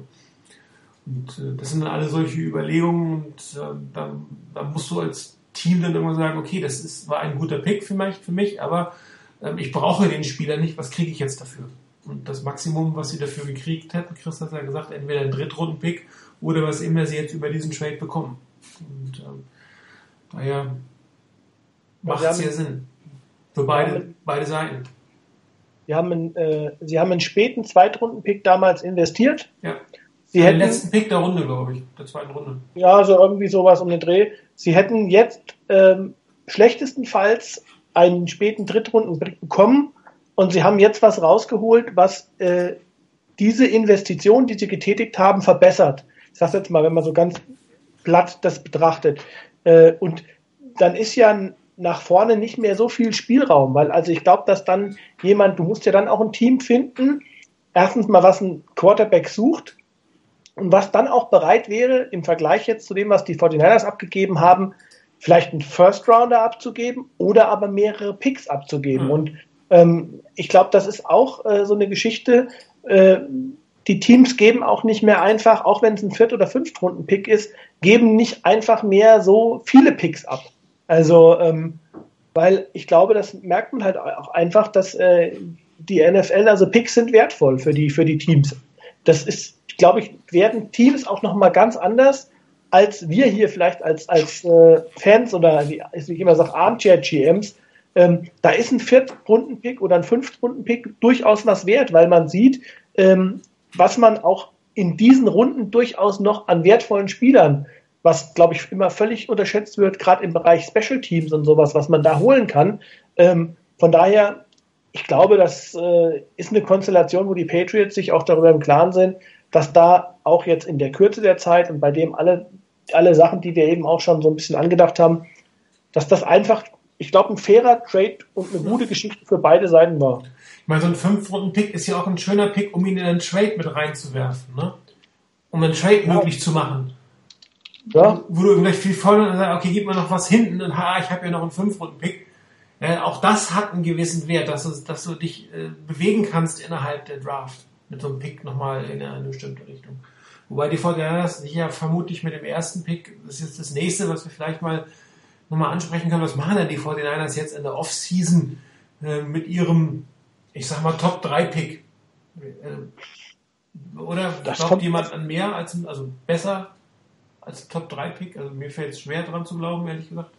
was meinst du denn mit besser? Meinst du äh, Top Also 1, äh, Top 4, Top 5. 1 oder 2 oder 4 oder 5? Genau. Ja, also ich glaube, dass die Folge sind 1, 2 oder 3 Tipp. Also, ähm, Ja, die Wahrscheinlichkeit ist recht hoch. Also, Ja, also ich tippe immer noch mal auf maximal zwei Siege. Damit kommst du eigentlich maximal auf Position 3. Da fällst du nicht mehr auf die 4. Ähm, und äh, dieser Pick, hat ja verschiedene Wertigkeiten. Äh, Einmal als Pick selber, du kriegst eventuell einen wirklich Top-Spieler. Ähm, Positionen könnten wir ja jetzt ein paar nennen, wo die 49ers einen brauchen. Ähm, alternativ ist immer, du pickst irgendwie ein Stück weit höher und es gibt genau die, die Quarterbacks, äh, die, was weiß ich, wenn du 1 und 2 bist, 1 oder 2 bist, es gibt genau zwei Quarterbacks, die alle irgendwie wollen, dass dein Pick dann plötzlich einen Wert hat, nämlich ein Trade-Wert. Und ähm, wo du plötzlich aus einem First-Runden-Picks, zwei First-Runden-Picks und ein bisschen Kleingeld machst, was natürlich für ein Team in dem Status der 49ers extrem wertvoll ist. Und wenn du dann wieder diesen zweiten Runden-Pick für Garoppolo dazu rechnest, sozusagen, dann kriegst du irgendwie dein, ne, dann hast du eigentlich hinterher mehr Picks als vorher, hast noch einen guten Spieler und einen Quarterback. Ja? Und dann ist der zweite Runden-Pick, hat, finanziert sich plötzlich selbst, wenn du solche Spiele machen kannst. Oder du sagst, hier, ich muss mich nicht um Quarterback kümmern, ich habe jetzt den Left Tackle, den Shutdown Cornerback, den Nummer 1 Wide Receiver oder einen Running Back, der die nächsten zehn Jahre alles in Grund und Boden läuft und damit klappt meine Offense. Also da sind deine Optionen viel größer. Und wenn du das, was ist denn, wäre denn eure strategische oder Lieblingsstrategie? Da will ich wissen, wer zur Draft kommt und welchen Pick wir haben, kann man nicht sagen, was wir denn machen, aber was wäre denn von euch vom Gefühl her, ähm, was ihr euch wünschen würde, wie die 49ers da agieren in dem Moment? Chris. Also ähm, hängt natürlich, muss man da ganz klar sagen, auch viel von der vorherigen äh, Free Agency ab. Ähm, ob und wen man da vielleicht bei den 49ers holt.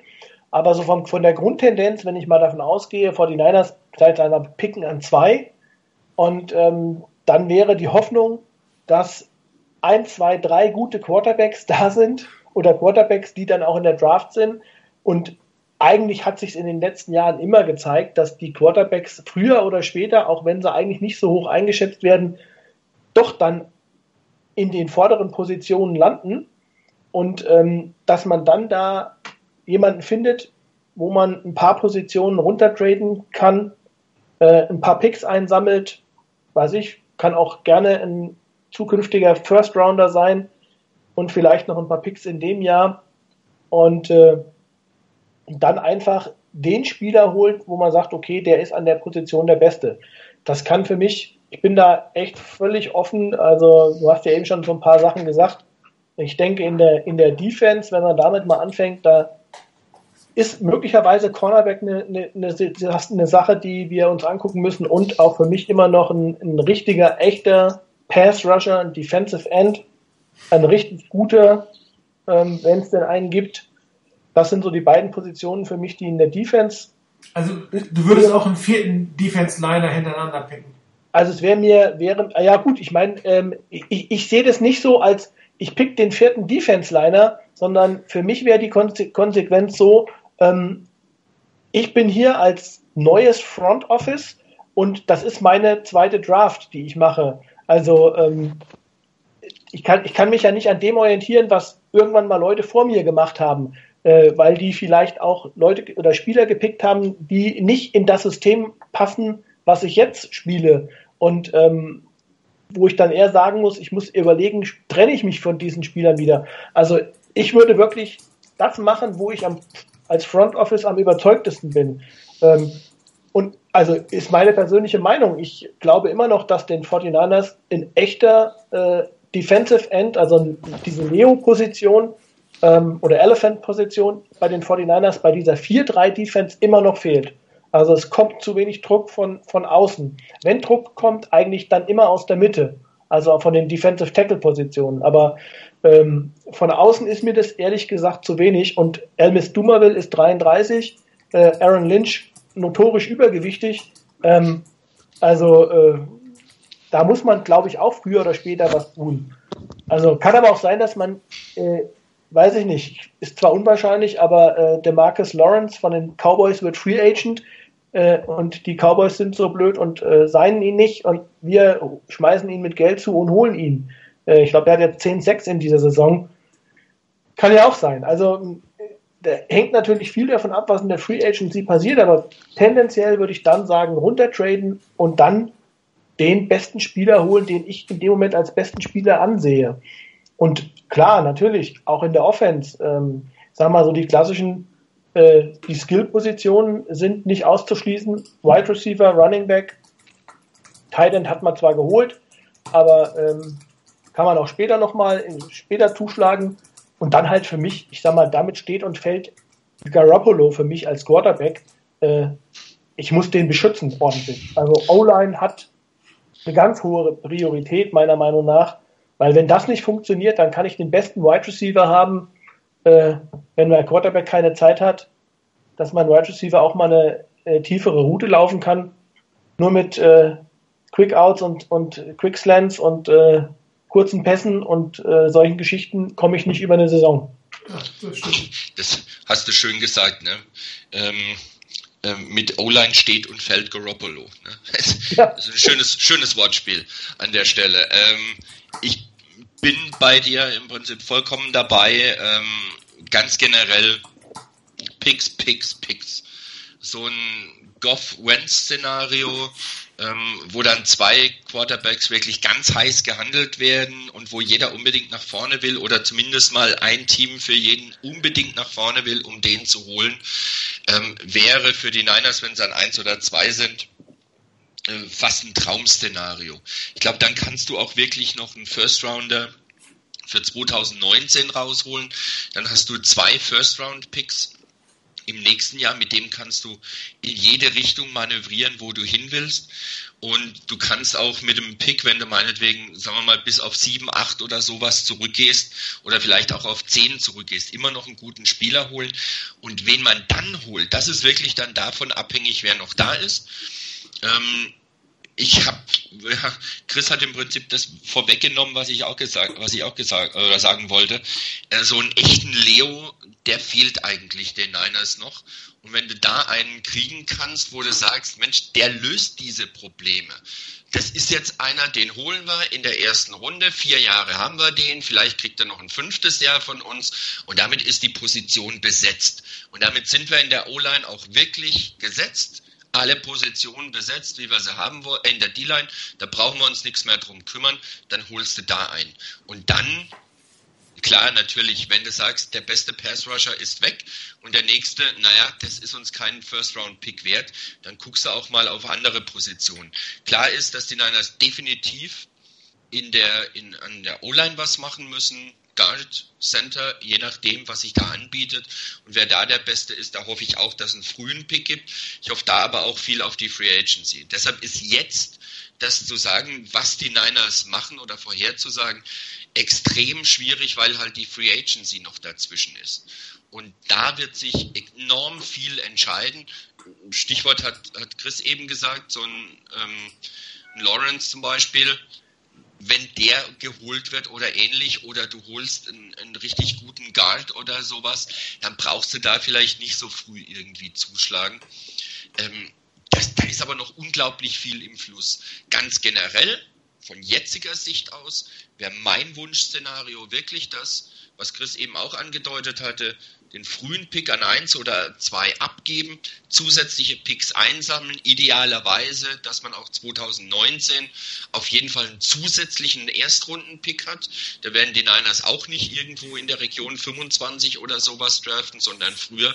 Dann hast du normalerweise zwei Picks in der ersten Hälfte oder so in etwa in dem Bereich von der ersten Runde. Und damit kannst du viel anfangen und auch im laufenden Draft 2018 kannst du auch noch den einen oder anderen Pick einsammeln. Vielleicht auch statt 2018 einen Pick in der vierten Runde oder dritten Runde 2019 noch dabei. Und mit den Picks kannst du dann richtig manövrieren. Und die Niners brauchen frische Talente. Die Niners brauchen bessere Spieler, definitiv nach wie vor, an vielen Positionen. Das kann auch mal ein Cornerback sein, wenn du den als besten Spieler an der Stelle siehst. Ähm, aber wie gesagt, da ist unglaublich viel noch in Bewegung. Ähm, jetzt natürlich nicht mehr. Trade Deadline ist durch, aber lass die Free Agency mal anfangen. Das könnte richtig spannend werden, was sich da tut. Und dann glaube ich, wenn so der erste, zweite Schwung bei der Free Agency durch ist, dann kann man wirklich sagen, okay, jetzt gucken wir mal genauer hin, wie sich das da ähm, Richtung Draft entwickelt mit den Quarterbacks. Wie, wie wertvoll wird jetzt der Pick da vorne? Dann kann man das Szenario noch mal ein bisschen verfeinern. Stand jetzt, zurücktreten, zusätzliche Picks einsammeln und die vernünftig einsetzen. Ja, das ist aus der heutigen Sicht, glaube ich, würde ich sagen, ja, nimm die Picks. Ja, nimmt so viel ihr könnt. Am besten zwei First Rounder, Second Rounder und irgendwie noch Kleingeld hinten dran. Äh, auf der anderen Seite, wenn du tatsächlich die Chance hast, einen absoluten Impact-Spieler zu bekommen in der Situation, sei es jetzt ein Path Rusher, sei es ein Running Back, ein Wide Receiver oder ein Offensive Tackle, könnte man natürlich auch sagen, dann nimm den. Wobei man natürlich fairerweise sagen muss, äh, das ist alles Impact-Player auf dem Papier. Also ich erinnere mich damals noch an die Draft von Robert Gallery, äh, Can't Miss Pick Nummer 3 der Raiders ähm, als Left Tackle ist dann irgendwann als Guard gerade so über die Runden gekommen. Oder ähm, die beiden Offense Tackles waren sie vor vier, fünf Jahren gedraftet wurden von den Chiefs und von den Rams, glaube ich. Ne? War Greg nicht- Robinson damals. Bitte? Greg Robinson von den von den, bei den Rams. Äh, nee, Luke Jokel, aber ähm, der jetzt bei den bei den Seahawks gelandet ist und, Ja. und Greg Robinson war Nummer zwei Pick der Rams, glaube ich. Ich habe auch gesagt, todsichere Picks kann man nichts falsch machen am Anfang der Runde. Also das weiß man natürlich immer nicht. Ja, selbst, selbst, selbst wenn du mal nicht so äh, solche Geschichten anguckst und sagst, ich meine auch da bei den Wide Receivers, auch weil wir immer so bei Skill Position- Positions sind, äh, wenn du da guckst, äh, Sammy Watkins, Ja, todsicherer Wide Receiver Pick, äh, ja, ist dann auch abgegeben worden, hat auch nicht so zugeschlagen. Selbst Amari Cooper, der immer wieder gute Spiele macht, aber diesen Über-Wide Receiver, den, äh, für den ihn jeder gehalten hat, ist er auch nicht. Ähm, und äh, wenn du dann anguckst, wer zum Beispiel jetzt die Top-Wide Receiver sind, hier ein DeAndre Hopkins, Ende der ersten Runde gedraftet. Ähm, also, oder in den, in den, in den 20ern, glaube ich, sowas, Ende Runde 1 in, weiß ich, 23, 24, 25 damals geholt. Ähm, du siehst, also eine Garantie kriegst du nie. Also das ist, ist völlig klar. Ja, und da, daher macht es für ein Team in dem Zustand der 49ers, die jetzt nicht einen Spieler brauchen, um den Super Bowl zu gewinnen, macht, macht das, das Verteilen des Wertes, sprich auf mehrere Picks, durchaus Sinn. Und äh, ich bin da auch sehr interessant, sehr gespannt, was die 49ers wirklich machen werden. Wie gesagt, tiefer als drei glaube ich einfach nicht. Ich glaube auch nicht, dass es wiederum drei Quarterbacks gibt, die so ähm, ähnlich wie jetzt Wentz und Goff hinter dem man her sein wird. Es sind in der Regel ein oder zwei. Das heißt, wenn du an Position drei bist, ist dieser Trade-Wechsel eher wieder ein Stück weit marginal, wobei wir auch selbst letztes Mal gesehen haben, dass ein Team wie die Bears dann irgendwie hochgeht, um, um einen zu holen, wo du zumindest ein bisschen Kleingeld mit dir mitnehmen kannst. Aber ähm, eigentlich, glaube ich, ist das Wichtigste für für die 49ers, dass sie sich sicher sind, dass sie mit Garoppolo ins nächste Jahr gehen wollen, dass sie die Free Agency so angehen, dass sie einige Positionen adressieren mit sofortigem Impact und dann halt wirklich gucken, welchen Wert habe ich in der Draft und brauche ich vier oder fünf oder drei oder vier Picks oder gibt es jetzt vielleicht einen Spieler, auf den ich mich wirklich konzentriere, weil ich glaube, dass der genauso in mein Schema passt. Und wenn natürlich ein Spieler sagt, der ist es und der ist da, dann macht der Trade irgendwann auch wirklich keinen Sinn, weil du nicht weißt, ob du die drei, vier, fünf, sechs Picks später dann wirklich wieder ein Spieler hast, ja, das ist der Spieler für mein System oder ich kriege nur in Anführungsstrichen einen sehr guten Spieler, aber vielleicht nicht den Systemspieler, den ich hätte haben wollten. Und Es ist, es ist, es wird auch insofern total interessant werden, glaube ich, ähm, auch die, auch die Draft äh, im nächsten Jahr, auch wegen der Quarterback-Klasse. Also ähm, letztes Jahr um die, äh, also um, um diese Zeit, da hat schon jeder gesagt, naja, warte mal ab, die Draftklasse äh, im Jahr 2009, äh, 2018 dann, die wird viel besser als die jetzt die 17er Klasse, die ansteht. Ähm, und äh, jetzt wiederum stellt sich so raus, naja, also na, vielleicht ist die Klasse doch gar nicht so gut. Und vor allen Dingen die Spieler, die man so auf dem, auf dem, auf dem Schirm hatte, wie Josh Rosen beispielsweise oder Sam Darnold, ähm, die spielen nicht so gut. Dafür ist zum Beispiel, ich weiß nicht, wer so ein bisschen jetzt auch die College-Saison verfolgt hat, ähm, Lamar Jackson von Louisville, den man im letzten Jahr eigentlich schon so gesagt hat, nee, das ist nur ein Läufer, das ist kein richtiger Quarterback. Er spielt besser als erwartet, finde ich, und hat sich äh, zum Jahr vorher viel stark verbessert. Hinzu kommt dazu, dass man so einen ähnlichen Spieler wie Deshaun Watson plötzlich sieht, hey, der hat ja Erfolg in der NFL, mehr Erfolg als vielleicht andere, von denen man es eher erwartet hat. Also ähm, ich glaube, das wird eine ganz interessante Geschichte und da könnte es tatsächlich sein, dass wir auch mehr als ein oder zwei Quarterbacks vorne dran haben. Und ähm, dann kommt es ja meistens auch dann ein bisschen darauf an, welches Team mag denn wen besonders gerne. Und äh, das kann dann wirklich in eine Position führen bei den, bei den 49ers, dass man da auch gute Verhandlungsbasis hat. Was, Also mir es auch, was ich mir auch vorstellen kann, ist, dass zum Beispiel, wenn die Rams an äh, die Browns an Position 1 traden, dass die nicht wieder rausgehen. Ich glaube, das können sie ihrer, ihrer Fanbase irgendwann noch nicht mehr erklären. Ja, dass Ja, die haben dass die- zweimal Quarterback verpasst. Genau, dass die quasi einen Quarterback nehmen und das dann quasi äh, für das nächste Team, was einen haben will, hochtreten muss eigentlich, weil sie dann irgendwann wieder vorbei sind. Also nochmal den, den Wert auch mit dem zweiten oder dritten Pick plötzlich sehr hoch ist, ähm, weil, weil, eins, weil einer schon weg ist und dann beginnt hier oftmals ein Run. Auf, auf die, Aber die du hast auch, ne? du hast ja, hast es ja eben schon gesagt, auch ähm, wenn man auch da nochmal über diese klassischen Teams, die schon lange Zeit einen Quarterback suchen, auch hinwegguckt und mal sieht, äh, es gibt auch eine ganze Reihe Teams, die hat man in den letzten Jahren mit Quarterbacks gar nicht in Verbindung gebracht. Die müssen sich aber auch langsam mal Gedanken machen, was kommt denn nach meinem Quarterback, der jetzt gerade spielt. Liegt ja bei Also, den Chiefs. Bestes Chiefs, Beispiel. ja, so wie die Chiefs es gemacht haben. Äh, und da gibt es ja Teams, die deutlich, ich sag mal, äh, näher mit dem Rücken zur Wand stehen. Äh, die Chiefs, Alex Smith ist Anfang 30, aber ich sag jetzt mal, äh, ich glaube, Eli Manning, Mhm. der wird 37 oder was? Oder 6, Drew Brees ist 36. 38. Brees, genau, selbst wenn der noch zwei Jahre spielt. äh, Und äh, Philip Rivers ist, glaube ich, Ja. auch äh, gleiche wie 36. Manning, gleiche, gleiche Draftklasse. Genau, das ist äh, Ben Roethlisberger. Äh, Genau die gleiche keinen Bock mehr. Cardinals. Cardinals sind auch so ein Thema. Cardinals. Ja. die, die Colts, was wird mit Andrew Luck?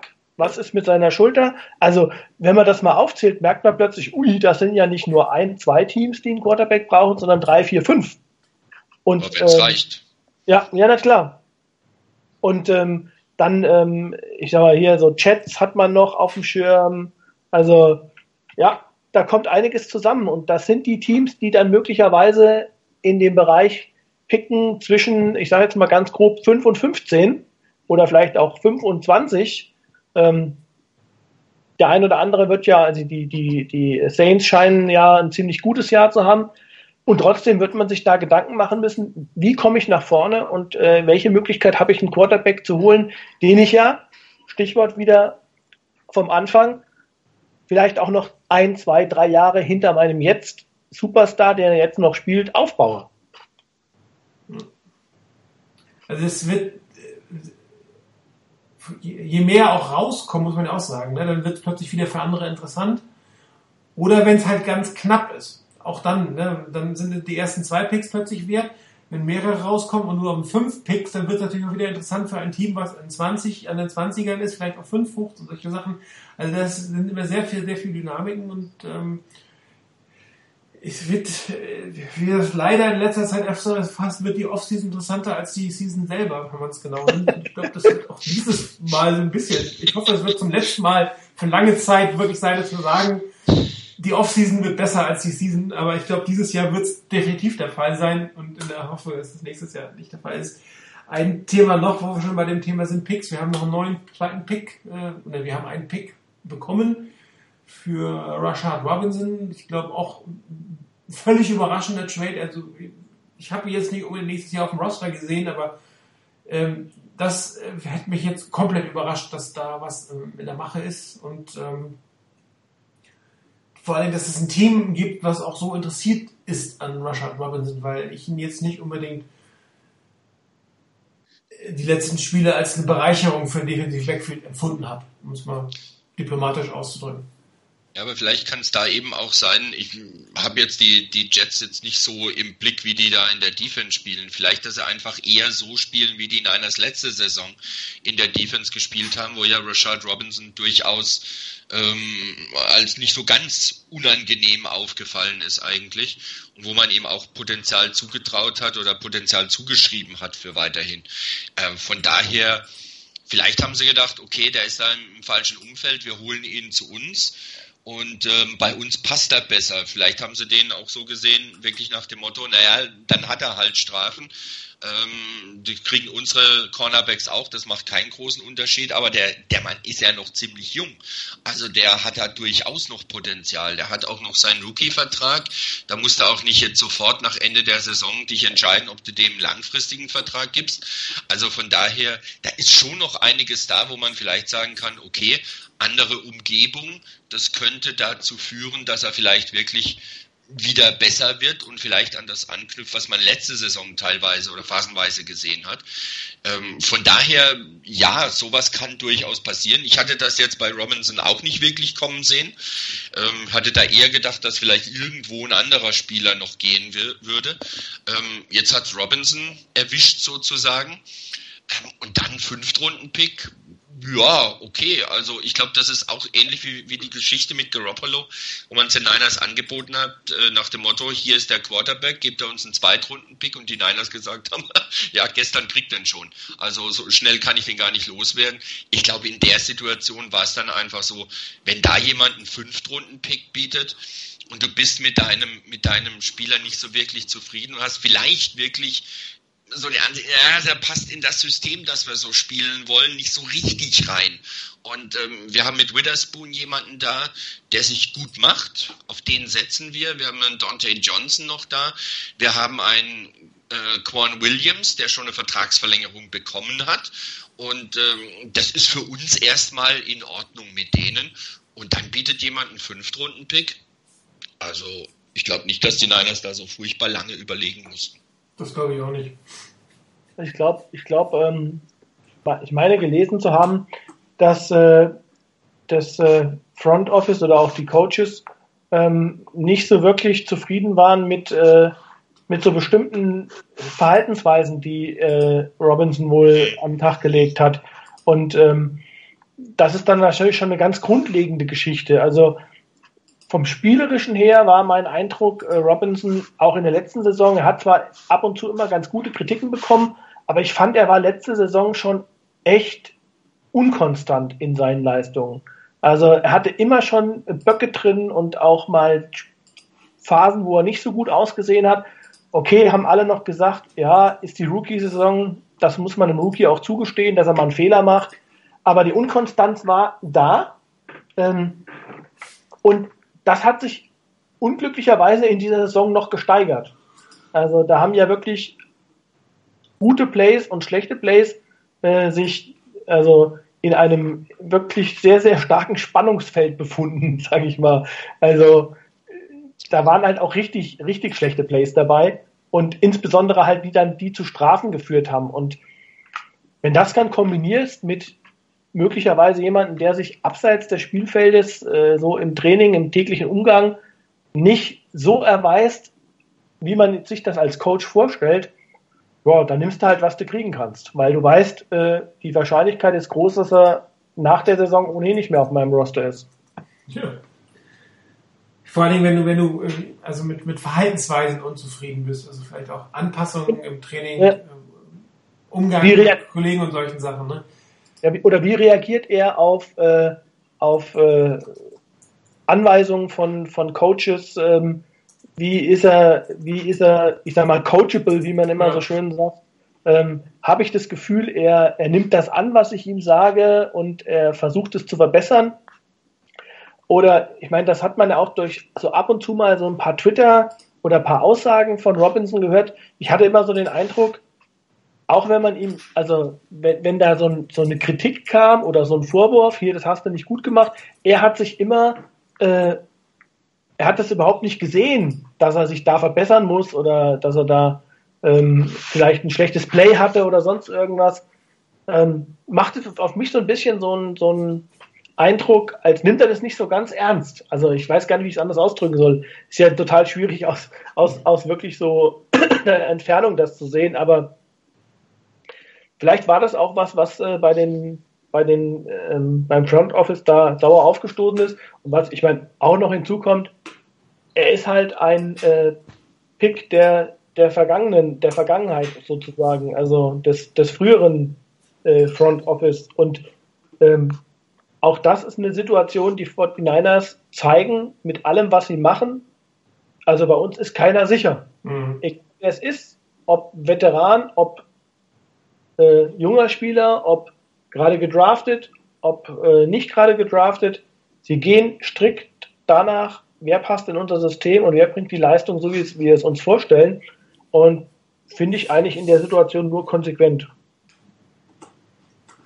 Ja, ansonsten äh, noch ein paar äh, Roster-Moves, die die Fortinanders gemacht haben. Jimmy Watt, Season-Ending. Äh, gut, es ist formal keine Season-Ending-Injury. Er könnte nach acht Wochen zurückkehren. Sprich, er könnte am letzten Spiel auch nochmal auflaufen. Das ist natürlich totaler Quatsch. Also den werden wir dieses Jahr nicht mehr sehen. Ähm, Ronald Blair scheint fit zu sein, könnte am Wochenende eingesetzt werden. Das würde bedeuten, dass die Fortinanders noch einen Roster-Cut machen müssen. Vielleicht einer der Defense-Liner, der dann wieder gehen muss, weil davon haben vorher erst doch relativ viele jetzt äh, zurzeit auf dem Roster. Mal gucken, wie es da weitergeht. Ansonsten mit dem Blick auf äh, den Sonntag gegen die Cardinals. Hier haben wir gerade mal die, die Pro Football Focus äh, Rankings äh, Grades angeguckt von den Cardinals. Deren Offense Line ist ja noch schlechter geratet als unsere. Ich dachte, das geht schon gar nicht mehr.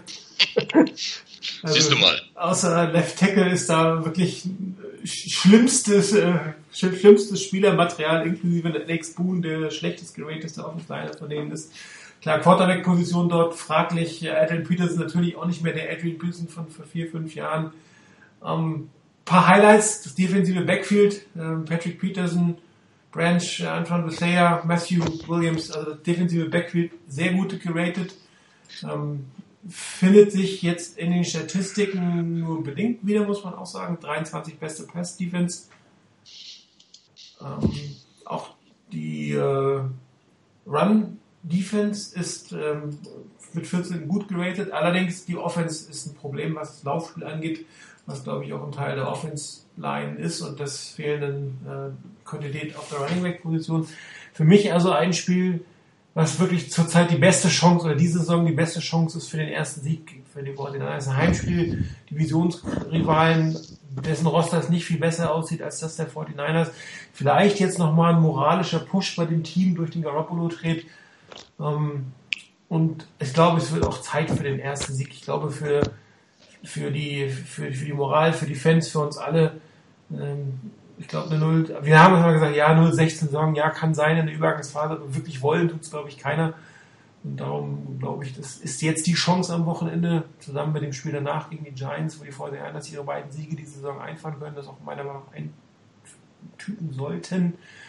Ähm, viel zu sagen kann man meiner Meinung nach eigentlich nicht, weil die Defense sollte ähnlich gut spielen wie gegen die äh, Philadelphia Eagles und in der Offense muss einfach irgendwas passieren. Irgendjemand muss das an sich reißen, die Offense Line muss ein Stück zusammenfinden, Bessert muss die, best, die be- ein Stück besser anbringen, Receiver besser fangen. Also da muss einfach jeder ein Stück individuell besser sein und ich glaube, dann sollte man die Cardinals meiner Meinung nach schlagen.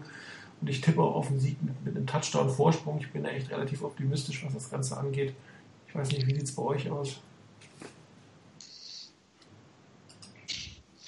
Ähm, ja, gut, ich mach dann. Wenn Chris noch warten möchte und überlegen muss, äh, dann mache ich jetzt. Ähm, Ihr sucht schon mal Game of the Week. Das kommt erst hinterher.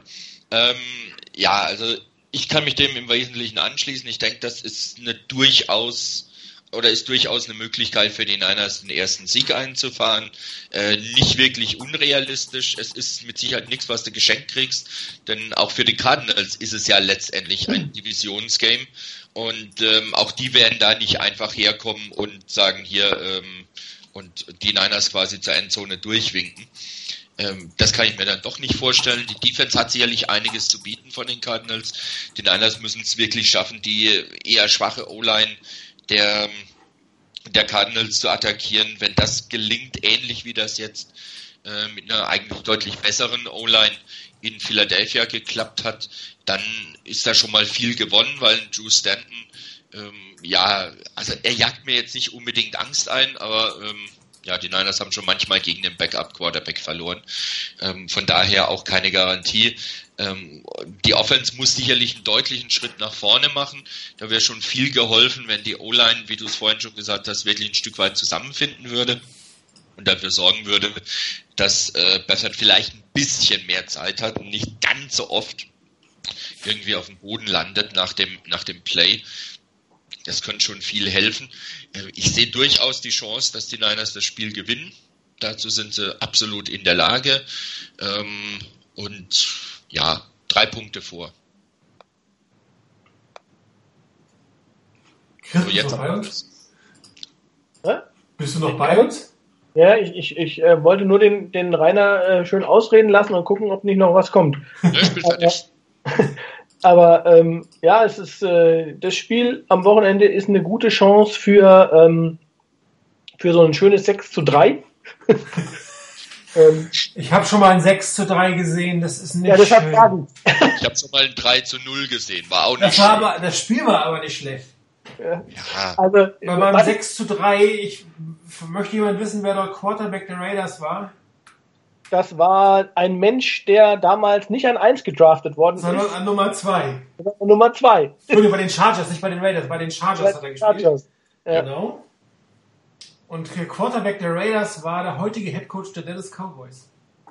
Ein grandioses Oh, okay. 6 zu 3 für ein Spiel, was mich damals vor 10, 15 Jahren schon 80 Dollar gekostet hat. Grauenhaft. Okay, anderes Thema.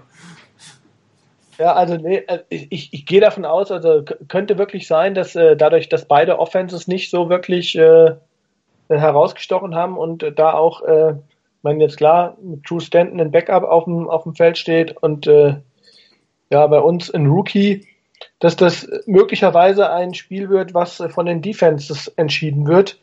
Und ähm, die Chancen, ich meine, klar, ich sehe das so ähnlich wie ihr auch. Ähm, das ist wahrscheinlich eins der Spiele, wenn man noch eins gewinnen will, dann äh, das.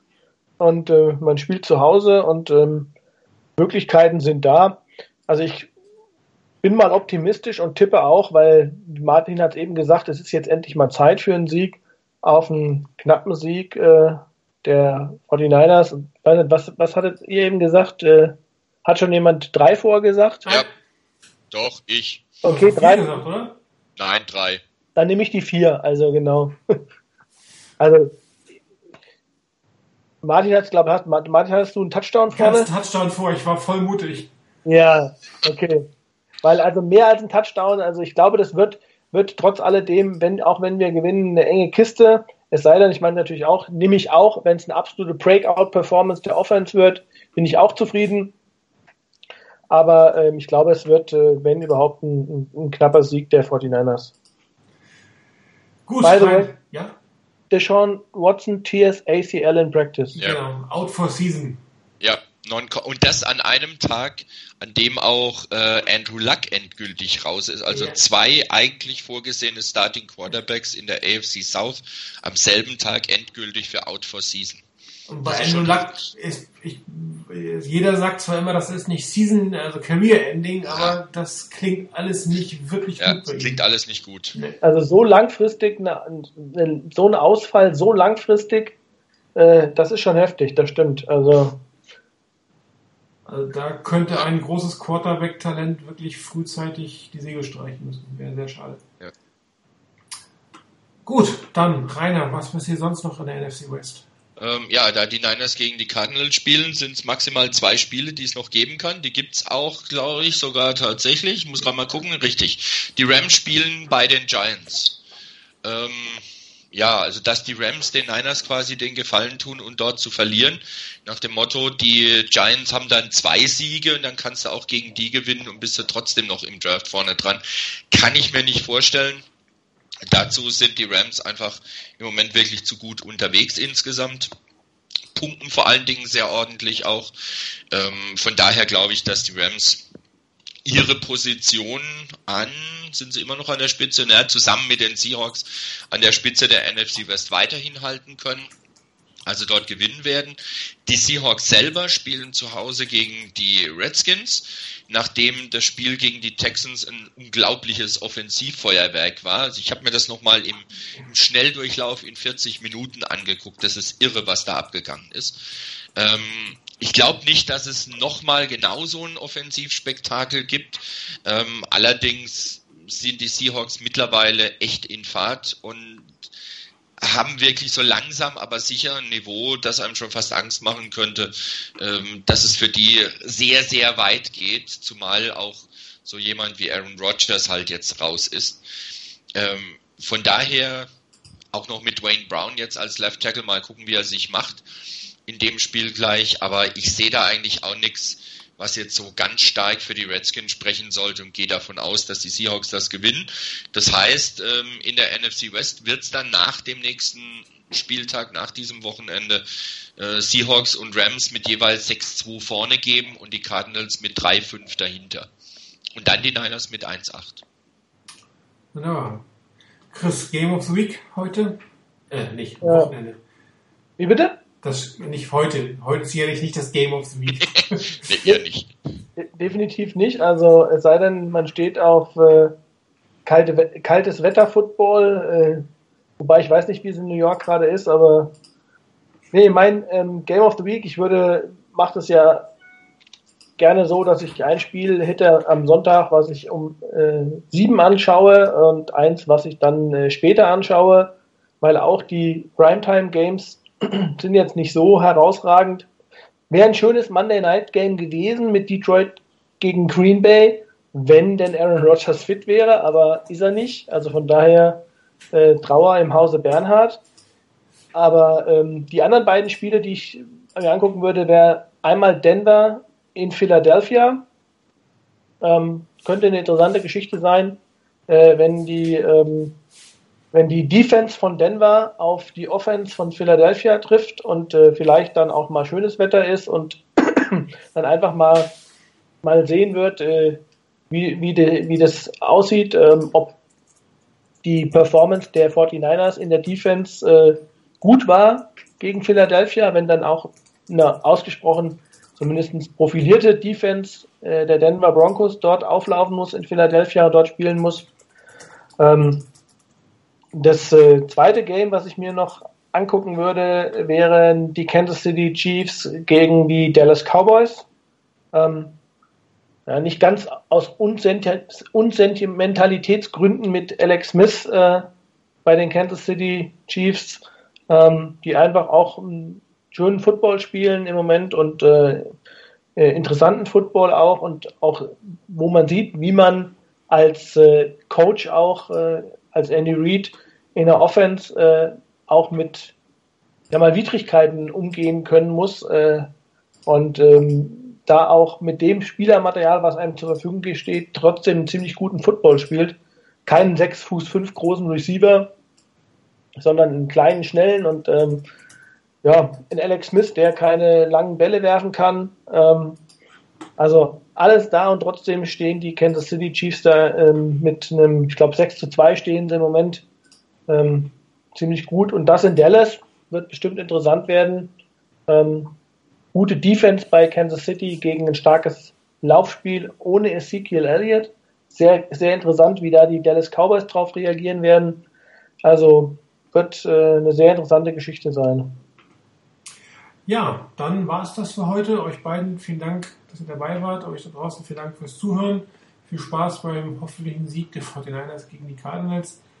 Ähm, wir werden dann wahrscheinlich, wenn es einen Sieg gibt, machen wir auf jeden Fall eine Sendung nächste Woche. Wenn das wieder ein, Desast, ein Desast, äh, desaströse Niederlage wird, überlegen wir uns das Ganze nochmal. Aber wir künden wie immer rechtzeitig an. Bis dahin viel Spaß. Bis dann. Ciao.